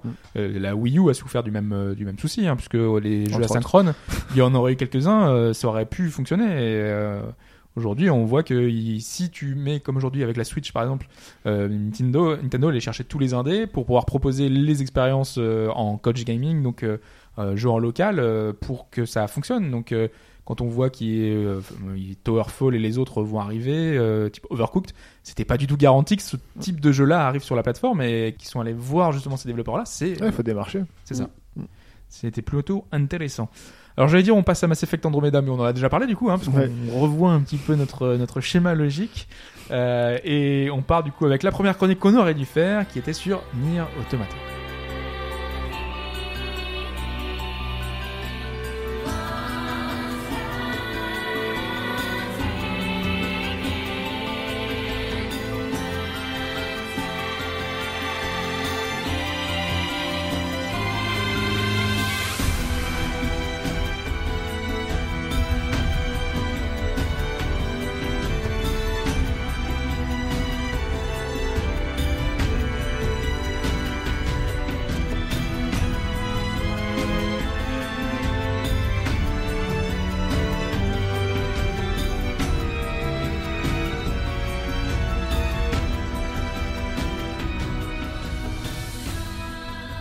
Automata avec cet extrait sonore et toute cette bande son absolument stratosphérique euh, qui est pour moi peut-être la plus belle bande son de jeux vidéo Oh, tu peux. hein. ever. Ah, moi, Euh, moi, je suis d'accord. j'ai- subjugué. Ça, ça fait deux semaines, euh, j'écoute que ça. Ouais. Voilà. Oh là là, ça va loin. ça va être Bah ouais, toujours, Ta, ta suggestion euh, contre, euh, contre envolée lyrique, euh, ce serait Au niveau musical, euh, Ouais. vidéo, bon, il y en a plein. Oui, oui, on est d'accord. Mais, mais, c'est- plein. mais celle-là, c'est vrai que. Enfin, j'ai- j'aime pas le côté pas tout écouté. d'unanimité, mais euh, oui. Mais oui, après voilà, on va un peu loin dans l'unanimité, mais Non mais voilà, mais là rien que l'extrait sonore qu'on vient d'entendre, euh, c'est un extrait qui peut énormément faire penser à Ghost in the Shell. Et ça tombe bien, il y a des thématiques qui sont dans cet esprit-là. celui du film, c'est ça? On, ne parle pas des films live. En dubstep, ouais, c'est ça. le remix bien, bien horrible. Ah, il est crade. fait ça C'est qui qui fait ça C'est pas Aoki qui fait ça Non. Euh, le si, remix, si, c'est celui. ça, ouais. Non mais faut pas parler de ce Non. remake. Non, C'est- non, Ce justement. remake n'a pas existé. Je n'ai pas vu le film. C'est comme Power Rangers, je n'ai pas vu non plus. Il n'a Oh. pas existé. Donc moins des Super Power Rangers, je pense. Non. parlons de, de Nier Automata, dont tu, euh, dont tu voulais absolument parler, hein, je, je crois, un, un titre qui ne t'intéressait pas du tout. Absolument pas, non. Non, non, non. Pour en dire plein de mal. Bah, de euh, mal. voilà. Voilà. Non, non. euh, Parce que Nier- le premier Nier, c'était un GOTY quand même, enfin, ever. Ah bah oui, oui, ça, ça le reste. Ça le reste. D'ailleurs, c'est une super, euh, super euh, intro, euh, on va dire, que tu me fais, dans le sens où je, je vais mettre carte sur table et je vais peut-être choquer beaucoup de gens, mais je, je, re- je reste sur Nier comme, on va dire, Ouh, mon panthéon. Ouais, oui. Euh, après, ça n'empêche pas qu'on va pouvoir dire plein de choses sur Nier Automata, mais, euh, mais je le trouve. euh, Je suis d'accord d'ailleurs. mais- Ouais, je, je, je, trouve, je le trouve supérieur pour un point très simple, je dirais, c'est sa, c'est sa sobriété, qui est la même raison que je vais me faire défoncer par, par beaucoup de gens par rapport à Nier Automata. C'est pour ça que tu es là. que voilà, c'est ça, c'est ça. Je, je, je suis là pour me mettre en danger. J'ai pas fait la facilité en disant c'est la suite, c'est la continuité, etc. Mais euh, Évoquons un peu le, oui. le Nier, un peu ce que c'est, euh, parce que je sais que ça a été traité quand même de manière assez légère partout, un peu partout, donc euh, autant euh, Ah, ça, ça, ça dépend, ça dépend. Mais oui, Non, non, pour, pas euh, partout, pour mais je veux nous, dire, il y a sou- souvent. Moi, j'ai Ouais. souvent vu des choses un petit peu dire euh, c'est un beat'em all, euh, c'est du platinum. bah, Ouais, c'est. enfin, le Platinum, c'est une automata. Non, mais c'était- d'accord, non, C'était mais je Ca- veux dire, c'était euh, Cavia, le premier Nier. Exactement. Non, mais je veux dire, euh, Nier Automata A été a souvent réduit à été ça. réduit à oui, platinum. voilà, c'est un Platinum. C'est dans ce sens-là, moi, je voulais. Oui. voilà. Bah, dès que Platinum est sur un projet, c'est réduit à Platinum généralement. Oui, oui. Alors déjà, c'est c'est c'est vrai que ça, ça, ça, c'est ouais, clair. Et puis euh, et puis tout simplement, euh, les gens n'avaient pas forcément, et là je, je dis euh, sans aucun mépris, puisque le jeu a été euh, assez mal diffusé euh, ensuite, donc il y avait plus trop de, euh, soit les prix ont flambé quand il y a eu l'annonce de Nier Automata, et donc n'avait pas forcément le référent de Nier, donc c'était difficile de, de faire autrement que, que que que de se dire ah bah tiens c'est rassurant, tiens il y a le nom de il y a le nom de Platinum, donc on va dire c'est du Platinum et et, et encore une fois, on est sur robot gauche droite et on est avec des gars pointus qui sont capables à peu près de resituer qui est Cavia, euh, donc euh, ce qui est pas forcément le, le, le cas du on va dire du, du, du Pékin euh, fan de même fan de jeux vidéo globalement qui a, qui a un bon bagage, mais ça reste quand même un, un petit studio japonais, enfin qui d'ailleurs est, est mort depuis, hein, Oui. précisons-le pour ceux pour ceux qui n'auraient pas suivi. Et alors pour revenir à Nier Automata, que dire ce qui, ce qui quand, je, quand je parlais de sobriété, c'est-à-dire que ça ça part dans tous les sens, à savoir dans les bons et les mauvais. Les, les, les, les, je vais commencer par les mauvais. Les mauvais, c'est justement le, un truc que beaucoup de gens ont encensé en se disant ah c'est formidable, etc. C'est le, c'est le traitement de la SF. C'est-à-dire que beaucoup de gens se sont dit euh, c'est génial, c'est la thématique du rapport humain non humain, les androïdes, etc., les robots. Euh, alors oui, euh, globalement c'est très bien traité, mais ironiquement. Est-ce que tu veux justement poser un petit Oui. peu le, le constat, enfin le, le- la base de- du jeu, euh, ce qui, ce qui s'y passe alors, quand on introduit euh, le jeu? Alors effectivement, Par exemple, pour on- Fudge qui s'est pas forcément intéressé, pour lui dire euh, un petit peu ce que, On- ce que ça on- donne. Parle-moi, Mehdi, je, je suis avec toi. Euh, je, je vais la faire en mode ASMR. Euh, donc, euh, on, a- on contrôle deux unités Yora qui se nomment euh, 9- 9S et 2B, euh, qui font partie. Des noms de donc, code. hein. Voilà, qui sont deux. le chien dans la pub, euh, non, c'est pas. Exact. Et c'est aussi une, c'est aussi une pièce de théâtre euh, Oui, et et euh, donc deux, deux, deux, andro- deux unités hein, je- je d'Android.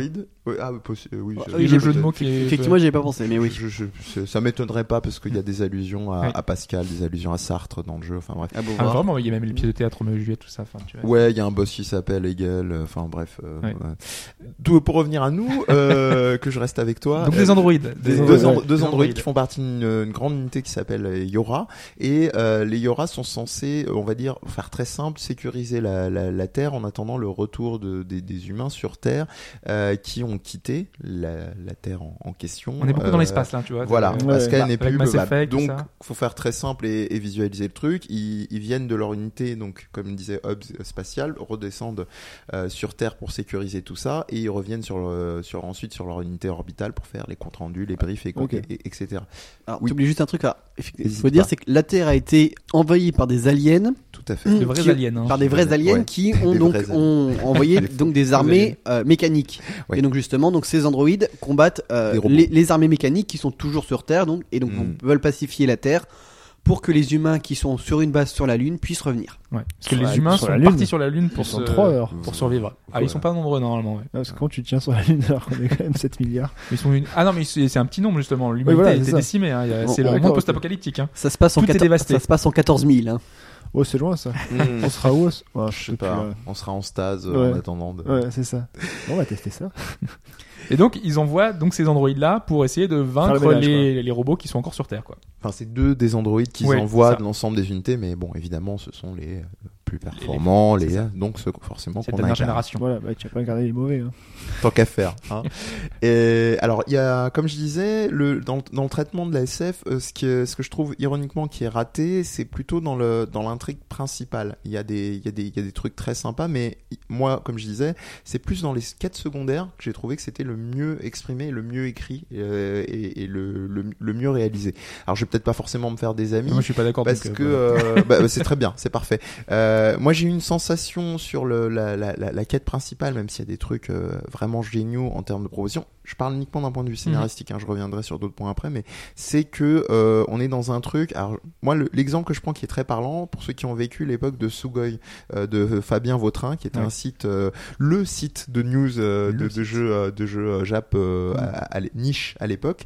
Euh, donc où il pouvait avoir des contenus type Blaze Blue et, et consorts Mhm. qu'on avait nulle part ailleurs sur, sur, sur les internets. Euh, il avait fait un comic strips en parlant de Xenosaga. Et pourtant j'adore Xenosaga. Il avait dit comment créer Xenosaga, euh, prendre un blender, mettre du Evangelion, mettre des trucs Xenocool, euh, des dessins des uns, et euh, mixer tout ça, vous aurez Xenosaga. Il y a un petit peu ce côté-là dans Nier Automata, c'est-à-dire qu'il y a, il y a ces dimensions très euh, euh, animées what the fuck qu'on sait qui, qui, qui passent bien, qui sont maîtrisées avec cette dimension un peu oulala c'est mystérieux, Mais etc. sur le long terme. Sur, Sur le- Au début, c'est quand même une intrigue relativement classique. Euh, mais tu comprends qu'il y a des enjeux qui sont qui nous dépassent. Alors, euh, Mais, je euh, sais pas jusqu'à quel point on peut en parler spoiler Non, free ou pas. voilà, ou- on, ne, on ne spoile pas. On ne spoil spoil pas. pas, Eh ben, écoute, je pourrais pas rentrer en détail, mais bon, les, les premiers affrontements de boss sont quand même euh, Ah, très mais what the fuck. ils sont épiques. Ils sont, Non, pas euh, épique, what the fuck est-ce que je te parle en termes de vraiment de, de Ah, c'est- personnages. Bah, elle, t'en de- penses quoi Bah, c'est vrai, c'est- enfin, c'est c'est une plateforme pétrolière, le premier boss. Forcément. MGS, un tanker, non Non, non, je parlais, je parlais un peu après. Après, oui. Ah, tu parles, oui, de, Euh, donc, euh, voilà. Oui, non, on ne, voilà, on, Voilà, on, n'évoque on ne spoilera pas de. Après, ils ont été vus dans Je les trailers. Je ne comprends mais- rien, donc. euh, Non, mais Il y a des, boss vraiment gigantesques, mais gigantesques de chez gigantesques. bon, enfin, au final, c'est que le premier boss qui est vraiment gigantesque. Les autres, euh, bah, il y a très peu de boss au final en vrai. Oui, oui, il y en a assez peu. ouais. Et euh, voilà, ça c'est, je dirais, c'est vraiment l'objection majeure que j'ai trouvée parce que j'ai vu qu'il y avait comme, et pourtant c'est Nier, je répète, les gens le, c'est de notoriété publique, les gens commencent à savoir que je, je l'encense, mais euh, voilà, c'était c'était pas follement maîtrisé sur tous les aspects. Ça reste vraiment globalement très très chouette, la proposition est sympa et surtout, c'est un truc que je reproche de plus en plus aux jeux vidéo, c'est bouclé de bout en bout. C'est-à-dire quand on arrive à la fin, que ce soit qu'on ait fait les les fameuses, on y reviendra un peu plus tard, les fameuses cinq fins canoniques, euh, on a, on a un- une sensation globalement de, de trucs maîtrisés. Euh, et déjà, c'est un signe, je pense que là, cette fois-là, Square, euh, Square Enix en l'occurrence, était vraiment derrière. Euh, contrairement, contrairement à Nier, où on sentait que c'était C'est un, vrai truc, produit fini quand même là, hein, oui. pour le coup. hein. Là, il y a aucun doute. Ouais. Là, il y a vraiment aucun doute. C'est en il y avait quand même des défauts qui étaient assez Ouais. euh, rageants parfois. Ouais, et qui n'était pas seulement que du fait du non-support Mm. de, de, de Square Enix, mais ça aurait aidé, je pense, s'ils avaient été là vraiment pour, euh, en termes de production, leur dire bon, euh, vous êtes gentils, Après, Est-ce qu'il aurait été aussi culte en étant parce que le côté bancal lui un peu aussi Il y a- euh, y toujours, non mais c'est vrai, il y a Mais toujours le côté côtés merdiques, finalement, à le côté maladroit donne un petit peu Bah, de, de charme, tu vois, c'est oui, ces oui. fameux 6 plus tu, que tu que t'apprécies parce que euh, certaines choses. euh, Ouais. oui, et non. Enfin, tu vois, je Oui, dis, voilà, euh, c'est ça. Tu, tu te fais l'avocat du ça. diable, mais, mais c'est toujours l'avocat du diable. le- le- le- le- l'aura, l'aura du truc, ça, j'ai envie de dire, ça a ses limites, euh, que ce Oui, soit sûr. dans les analyses d'œuvres en, en règle générale. Euh, alors après, pour ce qui est réussi, je parlais des quêtes annexes. Euh, j'ai, moi, j'ai été extrêmement. euh, au début, j'y, allais pour faire une, une quête qui me, que je croyais dans ma tête par réflexe de Nier, qui était obligatoire pour avoir les, les fameuses cinq fins canoniques dont je vais finir par parler.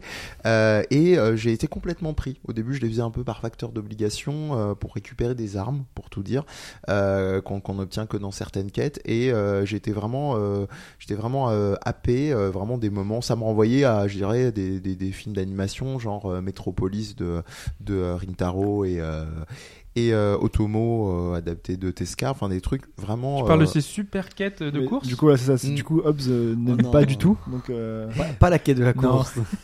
Non mais justement parce que le, le truc c'est que le, le jeu est construit de telle façon où il va falloir faire enfin il y a plusieurs fins donc du coup il faut recommencer le jeu pour avoir ces nouvelles fins.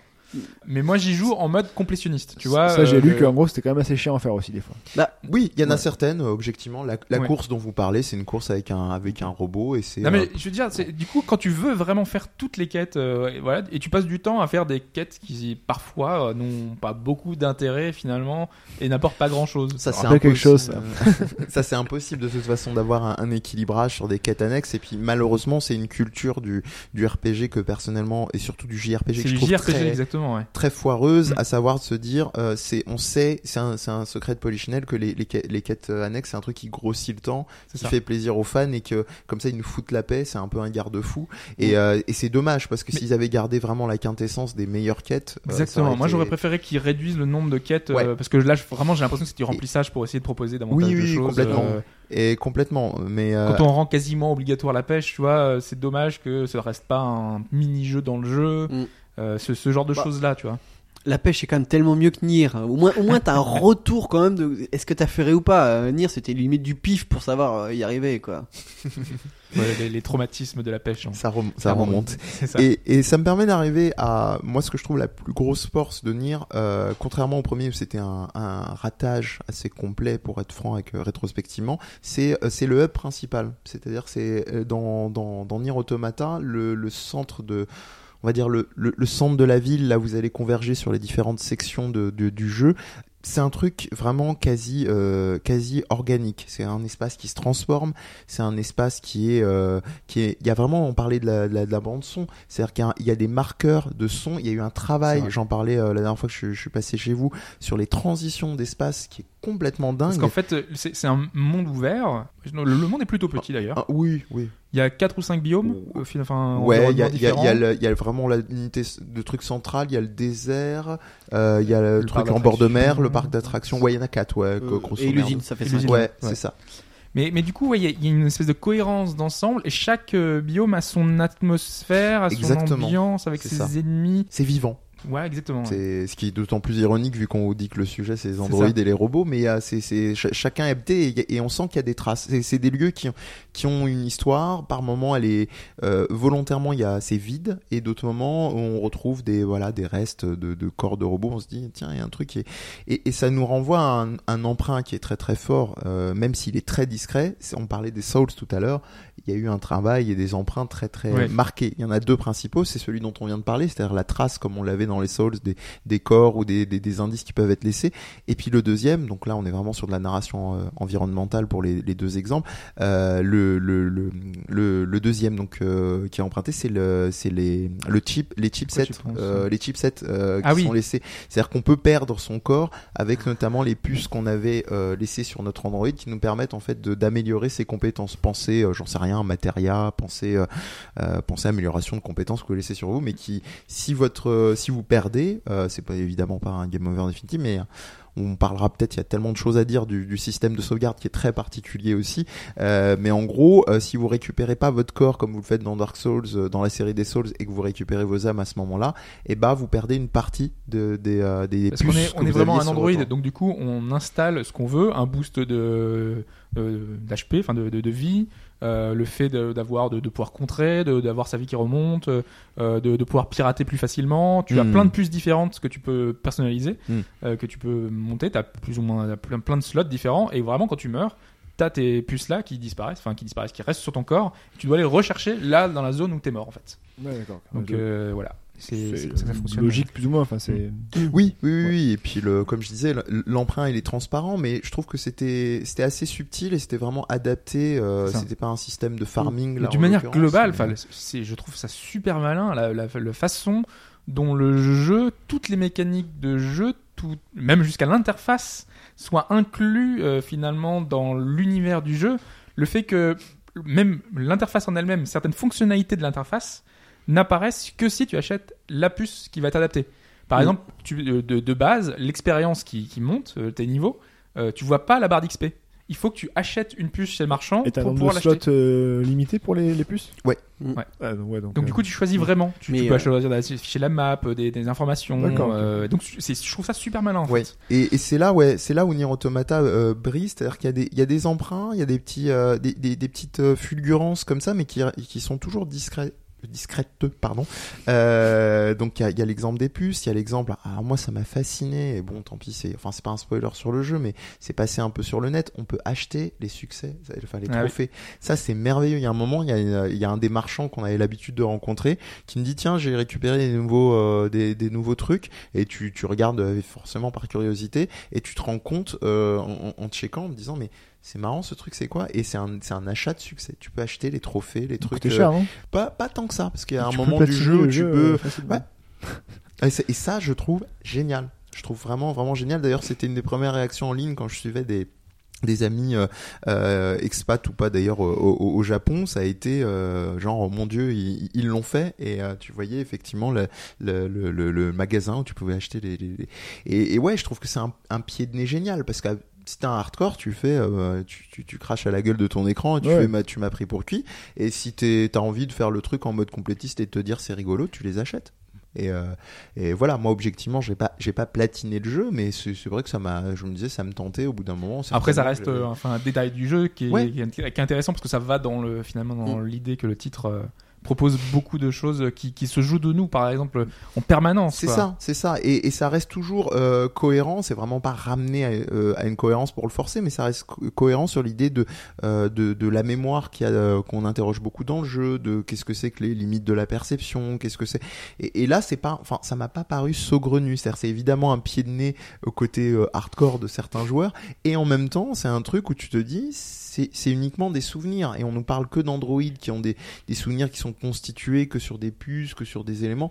Donc en fait, c'est pas du tout capillotracté. Et c'est pour ça que ça, moi je trouve que ça marche particulièrement. Et, et on peut tout à fait passer à côté sans, sans forcément être lésé. Donc euh, voilà, c'est l'essentiel. Moi je trouve C'est c'est cadeau.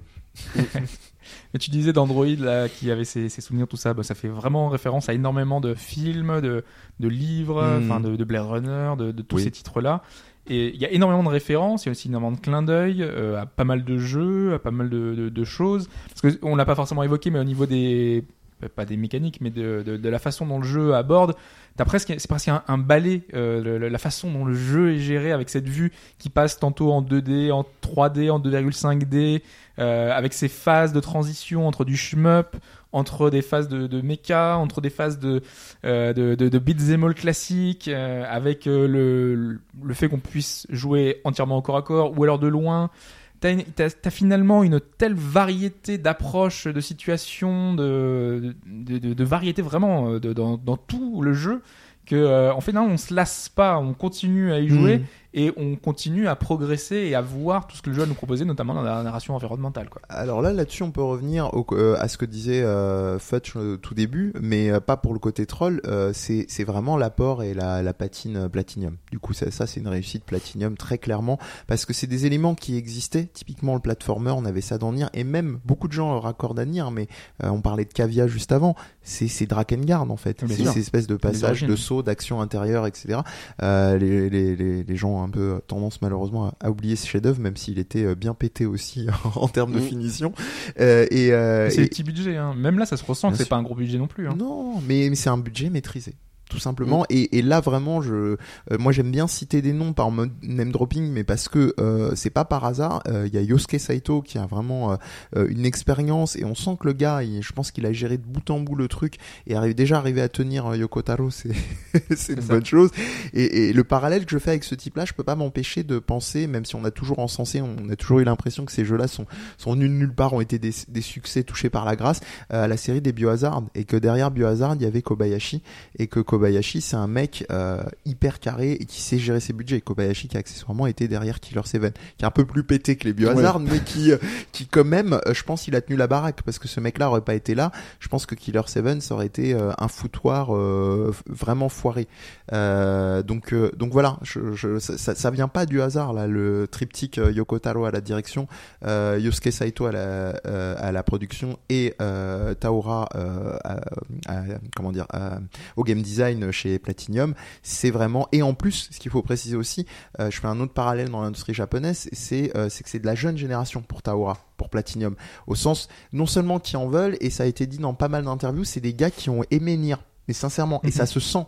Ça se sent qu'ils ont voulu se dire on va refaire autre chose ce sera pas la même chose euh, mais mais euh, ce sera et je je peux pas m'empêcher à penser à la à la jeune team de, de Splatoon où il y avait eu un un, un, un qui, Nintendo Exactement, avec euh, euh, Iwata, paix euh, à son, à son âme, respect, euh, et, euh, et qui, euh, qui était là à s'enthousiasmer, de les voir, leur laisser la parole. Et c'est, il est génial d'ailleurs, si vous l'avez pas lu, je vous conseille vraiment ce, ce Iwata, Iwata Asks avec eux, il est très très chouette. Donc voilà, ça, c'est, c'est réussi, mais c'est pas par hasard. C'est, c'est, c'est, bête à dire. On sent les limites, comme tu l'as dit, de, de la production et des, Bah, des des- budgets. visuel- rien que visuellement, c'est très sommaire. hein.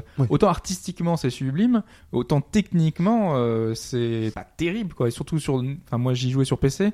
Tu veux le faire tourner à fond et tout, et tu te rends compte que finalement, techniquement, c'est pas. Ça tire la langue. Tu te dis, c'est dommage. Mais après, derrière, ça tourne quand même en 60 FPS et c'est le plus important dans un jeu d'action de, ce genre, quoi. Donc, euh, Après, bon, genre, on va revenir un petit peu, mais on, va peut-être commencer par parler un peu du système de combat quelque part, parce que c'est quand même euh, le cœur de Platinum Games, hein, c'est de faire du, du jeu de combat, enfin du beat'em du beat'em up, Des jeux à système. des jeux à système, exactement. Mm. Et pour le coup, c'est vrai que, enfin, ce qui est intéressant, c'est que contrairement à un Bayonetta qui est quand même assez technique, je trouve que les combats dans Nier Automata sont beaucoup plus permissifs. C'est-à-dire qu'on a l'esquive qui est infinie. C'est-à-dire que tu peux passer ton, enfin, même si tu es entouré d'ennemis, tu peux spammer la touche esquive et, enfin, Jusqu'à ce- relativement. jusqu'à ce que ça passe, quoi, finalement. Jusqu'à que ça passe. Ouais, et ouais. même si t'as l'esquive parfaite, c'est vrai qu'elle est beaucoup plus facile à placer puisque bah tu tant que t'esquives, tu vas pas prendre de dégâts. Qu'un Bayonetta, euh, si tu fais ton esquive trop tôt, euh, Eh ouais. tu te prends la baffe quoi. Puis si tu prends une puce euh, qui adapte le fait que tu as grandi encore la zone d'esquive, Oui, en euh, plus. t'es encore plus large, quoi. Tu peux faire des esquives tout le temps, en permanence. ça ralentit, tu peux craqué, contre-attaquer quoi. en fait. D'accord, c'est craqué. Ouais, c'est craqué, mais contre les boss, c'est pas toujours euh, euh, évident. non non. plus. Après, ce qui est intéressant justement, c'est l'opposition entre le gameplay de de 9S qui est bah, du du gameplay beat'em all classique, enfin beat'em up classique. Où, Voilà, on, on va avoir deux armes qu'on peut, enfin de l'autre deux armes qu'on peut switcher à volonté. Et on va avoir le gameplay de 9S où lui, il peut pirater les ennemis. Et là, ça change complètement le système parce qu'au lieu de combattre, en fait, on se met à distance et en deux trois, en fait, deux trois phases de mini shmup, on peut vaincre euh, les, les même les plus gros boss. C'est Qu'en fait, on passait 10 minutes à le tuer. Mm. Avec 9S, en fait, on, Mm. on recommence la même zone, mais alors l'ennemi, on le tue en deux secondes, quoi. Ouais, pour c'est c'est c'est c'est une super- c'est un super parallèle. En gros, si t'es un fan de, enfin si tu maîtrises bien un Danmaku, un bullet hell, donc un les shmup exigeant, tu exactement comme tu viens de dire, euh, c'est c'est plié quoi. T'as même Mm. pas besoin de te casser la tête. Mais euh, mais ouais non c'est tous ces petites euh, propositions là et pour compléter c'est là où il y a vraiment une pensée de d'ensemble. Là tu parlais de de, de jouabilité et j'engloberais vraiment le gameplay dans un ensemble parce que c'est c'est euh, ces temps de de hacking ils sont pris aussi dans la narration Mm. euh, il y a on parlait Tout justement de ouais voilà C'est- ça C'est génial. Enfin, quand Ouais. tu te rends compte finalement, enfin moi, les, les phases de hacking au début, je me disais, mais je, je voyais pas trop ce que ça représentait. Mm. Et tu te rends compte que c'est lié à l'environnement, des, des, des nœuds, des choses que tu, de- dans lesquelles tu étais passé, euh, que certaines phases de silence ou de sont liées vraiment au fonctionnement des. des- des- tu, te rends compte à quel point finalement le, le jeu est bien fichu, est bien fichu, est bien pensé quoi. Mm. Ça a été travaillé de manière euh, très subtile. Aussi la relation peut-être qu'on n'a pas forcément évoquée entre les deux Android, entre euh, 2B et 9S. Mm. Euh, moi j'étais un petit peu déçu parce que je trouve que c'est relativement classique finalement avec euh, le personnage un peu froid et l'autre euh, un peu un peu drôle. Donc du coup ça ça se renvoie à ce truc. C'est difficile de faire naître une relation entre les deux personnages. Euh, moi je vois The Last of Us avec Ellie et, euh, et Joel. On, a déjà ce genre de, choses qui est dans les autres jeux. Donc du coup là c'est pour moi c'était un peu de la redite pour euh, parce que c'est- il y a quand même beaucoup de jeux qui proposent ça euh, comme Bioshock Infinite avec euh, Elisabeth le personnage fragile Mm. et, euh, et Booker euh, Bah, c'est d'autant plus difficile que ce sont des androïdes. C'est Oui, bête c'est à ça. dire, mais justement, c'est déjà chez des êtres humains, euh, faire naître une relation, ça peut, ça tout saute toujours un peu. C'est jamais un truc qui est d'une fluidité totale.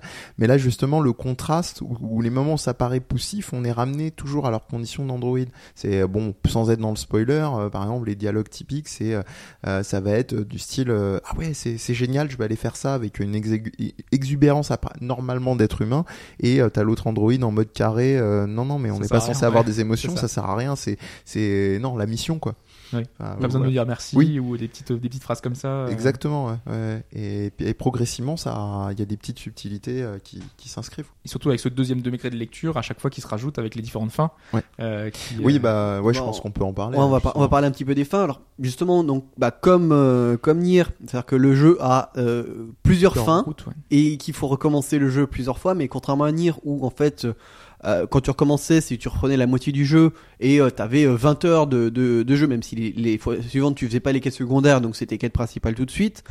Là, justement, euh, c'est un peu différent puisque bah, on fait d'abord la, la mission, on joue que Qui passe un que tu- prologue géant de, voilà, de 15 voilà, heures le un prologue voilà, de 15 heures où tu fais beaucoup de quêtes secondaires avec Toubi. Après là en fait tu te retrouves à voir euh, le la deuxième partie c'est tu joues 9S donc tu refais beaucoup Mais de, de l'histoire mais le, game- coup, le gameplay tu- est différent voilà. parce que t'as le piratage et t'avais des moments enfin tout au début et vers la fin où en fait 9S n'était pas avec Toubi et justement là tu peux voir tout ce que lui il a fait ça. pendant que tu jouais Toubi. Et donc justement de, bah, tu peux voir différemment aussi Et des explications sur ces Voilà. temps morts, euh, Et après, bah, t'as la troisième et la quatrième fin qui, elle, se place en fait après l'histoire de To Be NFS, où là, au fait, tu te rends compte un peu de de tout ce qui se passait derrière euh, l'avent- l'aventure Tout ce de, qui se ramène, des deux- tout ce qui se ramène. Voilà quoi. Ouais, là, là, on est à la limite effectivement de, de ce qu'on peut dire vu que, ça. euh, vu Après, que on pas. soufflait- Ouais, vu qu'on soufflait dans l'oreillette que c'était euh, spoiler free. mais euh, mais oui, oui, oui. Et puis euh, puis je peux pas m'empêcher. euh, encore une fois, là, en t'entendant parler des fins, au traitement aussi euh, visuel, même si on a dit euh, graphiquement que c'était limité, mais que ça, ça faisait tourner la, la baraque avec l'essentiel, à savoir le 60 fps. Il y a quand même des, des parties pris visuels. Moi, je pense à la station orbitale justement. Et il y aura avec euh, cette, ouais. c'est c'est superbe. Enfin, c'est et c'est pas magnifique, euh, genre juste euh, high candy. on te on te le met visuellement beau. Ça apprend, ça ça a une symbolique. Le fait qu'on soit dans des des, des teintes euh, Ah, grisâtres, C'est noir et blanc. Voilà. Euh, et, et, et du coup, c'est Puis cette voilà. notion de filtre, plus tu tu dépéris et moins t'as de couleurs. Mm. Euh, c'est ce genre de clins d'œil qui sont. Bah, euh, c'est vrai que la station, le fait qu'ils soient en noir et blanc, tu sens vraiment c'est froid. C'est-à-dire qu'ils sont là pour travailler. C'est c'est la mission avant tout, sauver l'humanité, Mhm. gloire à l'humanité. C'est Mhm. le, le Oui, truc de la oui, c'est vrai. ouais.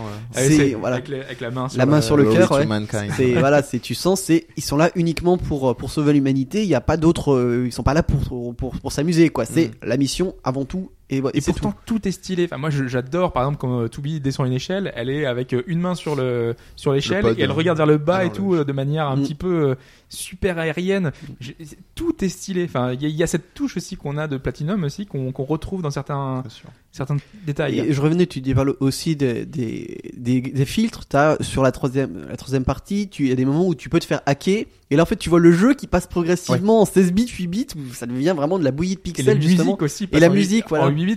Et c'est énorme. Et- les et- vrais thèmes sont reproduits à l'identique en 8 Ouais, bits. et c'est pareil, ouais, et c'est pareil, ouais, quand tu, pareil, quand tu hack, en fait, justement, ouais, toute les, la musique que t'avais en jeu normal, hop, elle passe sur un, une version 8 bits de la musique. Hmm. Et justement, c'est vrai que c'est, tu, tu t'en rends à peine compte, mais euh, c'est extrêmement marquant comme, euh, comme style musical, quoi. Et, et là aussi, on parlait de cohérence, c'est-à-dire euh, bon. Évidemment qu'il y a la, il y a la, je dirais le, le côté euh, atti- attirant de ces sonorités là, mais mais euh, c'est c'est à des moments donnés, c'est-à-dire on te le met pas en mode soit c'est une boîte à musique que t'as trouvé, soit Mm. c'est un, une track bonus, c'est vraiment dans les moments du hacking parce qu'il y a cette régression euh, visuelle qui est aussi un justificatif du, euh, alors je pense que ça vient de la limitation de budget, mais en même temps, je pense que c'est aussi une, une vraie intention et une vraie idée euh, des, des, des créatifs euh, de, de, de Platinum et de, et, de, et de Square Enix. Donc, euh, Mais j'aime tellement la, la façon dont ils, ont géré la musique avec. J'ai presque l'impression que la musique était là pour souligner l'émotion que ressentaient les personnages à chaque fois. on en arrive à ce point-là, ouais. ouais. Tu, tu finis une quête secondaire Mhm. et là on te met une petite mélodie qui, alors que normalement t'es dans un dans un univers qui fait que normalement on aurait dû te jouer une musique. en fait, voilà les personnages sont tristes donc derrière on te met une petite musique mélancolique euh, qui est liée à ça, qui sont toujours super réussis en Ouais. plus donc du coup ça te renforce euh, Mhm. l'impact qu'a eu euh, le- le- la, la mission que t'as faite quoi. Et c'est un grand succès d'ailleurs des quêtes secondaires dont je parlais plus tôt. Oui. T'as ça aussi, t'as ce motif-là Mm. au-delà des quêtes principales. Mais même quand tu parles ça, moi je pense simplement la musique du village de Pascal. Oui. C'est des voix d'enfants. Tu sens vraiment une naïveté et, et voilà, c'est- tu sens c'est pas les, t'es pas chez l'ennemi quoi. T'es neutre quoi, mais quelque, quelque chose ouais de pu, pas, pas de puéril mais de naïf. Les enfants. Mais ça te fait te poser la gentil. question. Moi du coup Voilà. ça m'a- questionné. Et voilà, c'est ça, c'est que t'arrives dans une zone où il y a que des robots, pas qui, qui ont des drapeaux blancs. s'ils mouvent, t- c'est le grand frère, donc. euh, C'est ça. Voilà quoi. la Direct quoi. Rien à foutre de la philosophie. Voilà. Et euh, c'est vrai que ça donne une image. Enfin voilà, Ouais, tu as vraiment une narration, voilà, autant, enfin environnementale, mais énormément par la musique. Voilà, Mm. la musique te raconte des choses, même même s'il y a pas, enfin les paroles, c'est du, euh, c'est du yaourt. hein. Enfin, il y a pas de, il y a, il y a, il y a pas de ça, ça chanson. dépend si si euh, il y, a, y a des Enfin, versions qui y sont les- chantées euh, Oui, mais anglais japonais sur ce thème-là des enfants. Oui, enfin, mais c'est, euh, Il y a une version oui, en fait de chant euh, où il y a des mais la, la toute première effectivement c'est du yaourt quand t'arrives dans le dans le village. Enfin Mm. du yaourt. Euh, Pas du yaourt, insulter c'est- un peu le, travail des miens. on va dire du simlish quoi. Voilà, de, enfin c'est de la c'est de la neuve langue quoi, c'est Mm. comme le travail qu'elle avait fait sur la sur la première euh, sur Nier avec euh, avec euh, Keiichi Okabe. Mm. Mais oui, c'est génial, c'est ce passage là, c'est un super exemple aussi parce qu'en gros, c'est aussi encore une fois dans les logiques de, de RPG, de JRPG, vous avez été habitué, conditionné à blaster euh, du, du du robot qui arrivait en plus euh, dans le jeu, ça arrive en masse quoi. Mm. Et, et, et puis là, tu te retrouves face à un Android euh, sur une petite station euh, en, en, en gravité avec un avec un comment dire un, Un drapeau blanc. et tu as le choix. C'est-à-dire tu peux euh, lui dire ok je te suis, je prends ta trêve parce que ça m'intrigue, ou sinon je te blaste ta tronche et puis je continue l'aventure et l'aventure comme peut Dark Souls, tu peux continuer. tuer tout le monde si tu Ouais, veux. ouais. Et l'aventure euh, peut continuer euh, entre guillemets. Il y, a des- il y a des moments d'ailleurs qui m'ont, je sais pas si vous l'avez vécu tous les deux, mais il y a des moments qui m'ont troublé parce que euh, on peut régler le, parce qu'en en, en fonction si on incarne euh, euh, 9S ou 2, euh, 2B, on, on peut régler si le l'autre en mode euh, en mode euh, sidekick euh, est, euh, est en mode neutre, euh, Mhm. attaquant ou euh, ou passif, etc. Et en, en général, bon, forcément, je suis un, un grand intellectuel comme pas mal de joueurs, je l'ai mis en mode euh, agressif attaque, comme ça on est tranquille. Mais euh, quand je suis arrivé justement dans, dans ce village-là, moi j'avais pas une intention d'attaquer. Sauf que Mm. comme j'avais laissé régler pour mon acolyte attaque, il a attaqué les. et j'ai- et j'étais en mode mais qu'est-ce que tu fous? Arrête que j'ai- pas de- j'ai pas signé pour ça quoi, j'ai pas demandé. Et, euh, et c'est d'autant plus troublant que euh, pour ceux qui ont fait Nier, mais je rentrerai pas dans les détails. euh, moi je je suis rentré dans dans ce jeu-là avec un, un peut-être pas un conditionnement, mais en tout cas des, des œillères très pacifistes, parce que je je, je, je savais pour qui a fait Nier que euh, c'est pas c'est pas que tuer c'est pas bien, mais que ça Voilà. peut voilà C'est ça peut avoir ouais, des c'est quand- voilà, conséquences. la, deuxième, la deuxième partie où tu Voilà. comprends le langage des ombres et que tu comprends qui c'est. Voilà, exactement. Donc euh, je suis rentré là-dedans. Donc quand il y avait ces moments-là, j'étais en mode oh oh attention, doucement. Euh, Mm. Est-ce que ça va avoir un impact ou, ou quoi? Ok sur mon expérience Parce que parce que c'est ça, je pense que y avait, moi j'avais lu plusieurs personnes qui se demandaient, qui disaient, mais pourquoi est-ce que euh, vous vous dites que Nier Automata est bien alors que moi quand j'y joue c'est un beat'em all quoi, enfin c'est un jeu d'action euh, avec des quêtes FedEx. Euh, où est-ce que vous prenez tant de plaisir que ça en, en y jouant Des, fait des quêtes UPS, on va dire maintenant. UP- Euh, UPS, Colipos, FedEx. Voilà, au Je pense quand même que, que, Ça arrive jamais du coup. que notre background, le fait d'avoir joué à Nier déjà, nous a fait Oui, certainement. avoir une approche un peu différente déjà. Et que pour beaucoup de joueurs, c'est un peu ça aussi, c'est de se dire que euh, d'office, tu sais que euh, ça va pas être une histoire bateau entre deux androïdes euh, et c'est tout quoi. Tu sais que derrière il va y avoir des choses, tu sais qu'il va y avoir des twists, des retournements de situation. Il y a forcément quelque chose derrière euh, tout- tous les événements euh, Mm. qui, qui vont arriver. Donc euh, t'as un regard un petit peu plus méfiant envers tout l'environnement et tous les personnages qui peuvent venir vers toi, euh, même dans les missions secondaires hein, justement. Tu, Mm. tu vois, tu, tu réfléchis davantage.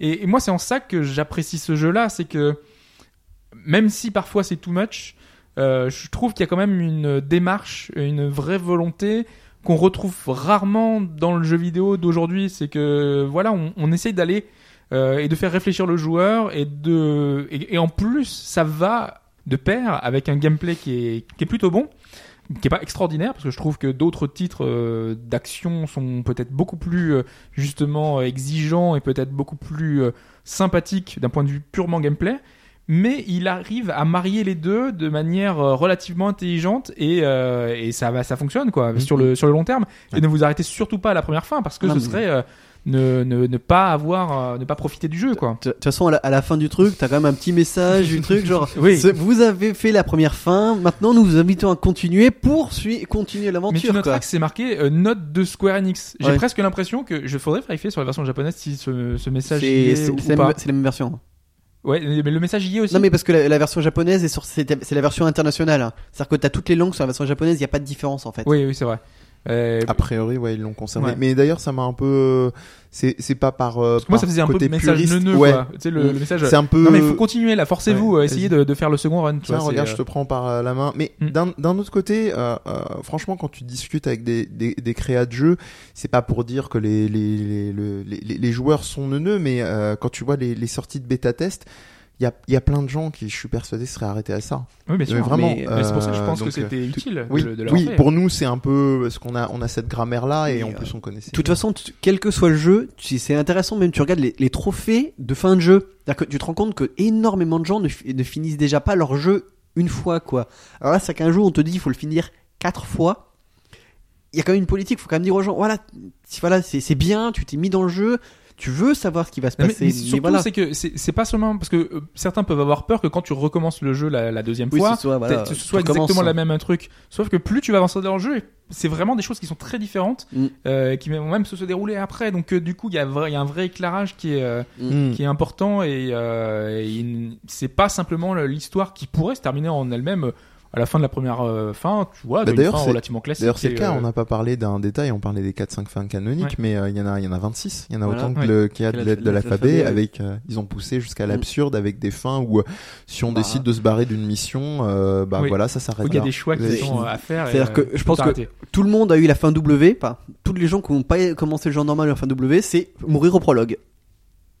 Moi, je suis pas mort au prologue. Voilà, la première fin, parce que moi j'ai commencé en hard parce que j'ai fait Nier en hard, la première fin c'est mourir au prologue, Ok. c'est la fin W. Non, non, je, je savais que c'était cette fin-là, mais du coup, j'étais, j'étais pas mort au prologue, donc c'est pour ça. euh, Ouais, moi, moi je sais pas du coup, et je comprends euh, du coup euh, parce que y a eu, on peut pas sauvegarder pendant le prologue. euh, Mm. Et oui, il y a beaucoup de gens qui, qui ont hurlé sur la version hurlé, PC en mode oh je comprends pas, je pas suis mort, on peut pas sauvegarder. Ouais, ouais, non. ça, c'est génial. faut jouer deux- bah, c'est vrai que Mais euh, oui. C'est quand même, c'est quand même un truc impressionnant. Mais, mais je comprends les joueurs qui sont pas habitués parce qu'en fait, euh, Et- Yoko Taro joue avec les codes C'est euh. Et- souvent. Et on demande quand même aux gens, aux gens de jouer deux heures d'une traite. C'est un peu moins. Euh, Moi, je crois que je l'ai fait en une Si heure. t'es en A, en hard, En- en peut-être c'est en deux hard, heures, ouais, ouais. ouais, deux heures. je t'avoue que je l'ai fait en normal. moi j'ai fait le en fait le premier en hard en fait moi je sais que je suis repassé en normal c'est au deuxième boss ce qui me one shotait c'est que j'arrivais même plus je me suis dit il faut que je grind Il pour y a des faire passages assez longs à refaire parfois. hein, Oui. Qui sont euh, Bah, euh, Mais ça. Alors, le souci, c'est que t'entends, t'entends ça, euh, et euh, on va dire isolé de tout ce qu'on vient de dire, ça pourrait être pris comme un truc du euh, ah c'est génial, c'est la saveur d'avant, euh, le fait de se vraiment de de- d'être en immersion totale et d'avoir euh, de mériter ton point de sauvegarde. Sauf que même là, je trouve que la, la dimension des points de sauvegarde, elle, elle fait elle fait sens pas genre juste parce que c'est un spot de sauvegarde, mais parce Non. que c'est c'est un réseau. En fait, c'est des zones euh, particulières euh, où on peut fait justement sauvegarder euh, et on voit d'ailleurs iconographiquement il y a save is possible quelque chose comme ça Mm. qui est inscrit. Et, on a une, une barre puce, de réseau. C'est une voilà. puce qui te l'affiche ça. Voilà c'est ça. Et, et en l'occurrence c'est en, général c'est à côté des stations qui sont rattachées à cette fameuse unité qui est en orbite et qui donc celle des, Yo- des Yora et qui permet de sauvegarder. Et voilà. Enfin je, je, je sais pas. Là-dessus c'est Enfin, quel jeu se permet encore de faire ça? Et c'est vrai que c'est, de toute façon, tu, tu l'as rappelé aussi, Yoko Taro, euh, il, il fait pas seulement que déjouer les codes, il, il, il fait, il fait son Monsieur connard en fait. C'est- Oui, il bah fait oui. son Monsieur connard au sens du euh, pas pas Dark Souls, genre je vais te faire morfler, du genre du euh, bah non, c'était pas acquis. Enfin, pourquoi t'as cru que t'allais te reposer euh, là-dessus? Enfin, lui et ses équipes, hein, Oui. toujours comme d'habitude. Et voilà. Ah, Ça, mais, euh, voilà, mais euh, effectivement, ce que tu disais, on a parlé un petit peu de la mort, mais en, en plus de quand tu meurs, d'autres joueurs peuvent trouver ton cadavre Oui. et récupérer un petit peu de ressources. Ouais. Mais ils peuvent aussi, euh, enfin, quand tu trouves un cadavre, que ce soit le tien ou un autre, tu peux aussi le enfin, l'invoquer et le pendant ranimer, ouais. 2-3 minutes, euh, tu euh, Ils sont super faibles quand même. faire hein. ça. Ouais, et Moi, puis, mais ouais. vraiment aidé. hein. Euh, par contre, euh, la à partir de la troisième fin, potentiellement, ces, ces corps-là peuvent être euh, piratés. C'est-à-dire que d'un seul coup, tu dois Ah. le taper. Hmm. Et là, par contre, ils sont super forts. Ouais. Parce que, ouais. Je confirme. Euh, ouais, bah, j'ai déjà fait ça une fois pendant un boss. Alors que j'avais un boss et un android qui était en train de me, me taper dessus en même temps. Bah, j'ai galéré. C'était pas assez, c'est vrai. Non, s'en non, fallait faire plus dur. T'es t'es passé en facile du coup. Non, quand même. Alors, précisons, ce qui ce qui est sympa aussi, c'est que le mode facile, par contre, euh, permet d'avoir l'esquive automatique et euh, enfin, tout Ah ouais comme ça. Enfin, ouais. Ok. Et par contre, le mode hard, tu n'as pas le lock. C'est-à-dire que, c'est-à-dire c'est que un le, peu le, plus le complexe, tir, ouais. bah, bah, contre certains boss, ouais, où tu, bah, tu, tapes- tu, t'as- tu maintenais le- la touche tir et puis c'est fait, ah, bah, tu l'as plus. Voilà. Il y a un autre truc qu'on n'a pas souligné, c'est moi je trouve que le bestiaire, euh, enfin le, le bestiaire, hein, le, le- le- les ennemis qu'on va affronter, euh, enfin c'est plutôt malin la façon dont euh, la progression a été gérée, le- l'évolution de finalement les ennemis parce que c'est finalement les mêmes. Et je, je trouve ça plutôt intelligent la façon dont ça a été géré. Euh, ça aurait pu être juste un color swap euh, classique, enfin une- la, la palette qui Mm. change. Euh, ça va au-delà de ça et je trouve ça euh, plutôt sympa euh, vraiment de, de voir la progression à chaque fois euh, Mm. qu'on a intégré dans le jeu. C'est vrai qu'il n'y a pas énormément d'ennemis au final. Enfin, t'as, surtout l'impression d'avoir toujours le même robot avec Ouais. une arme en plus ou quoi.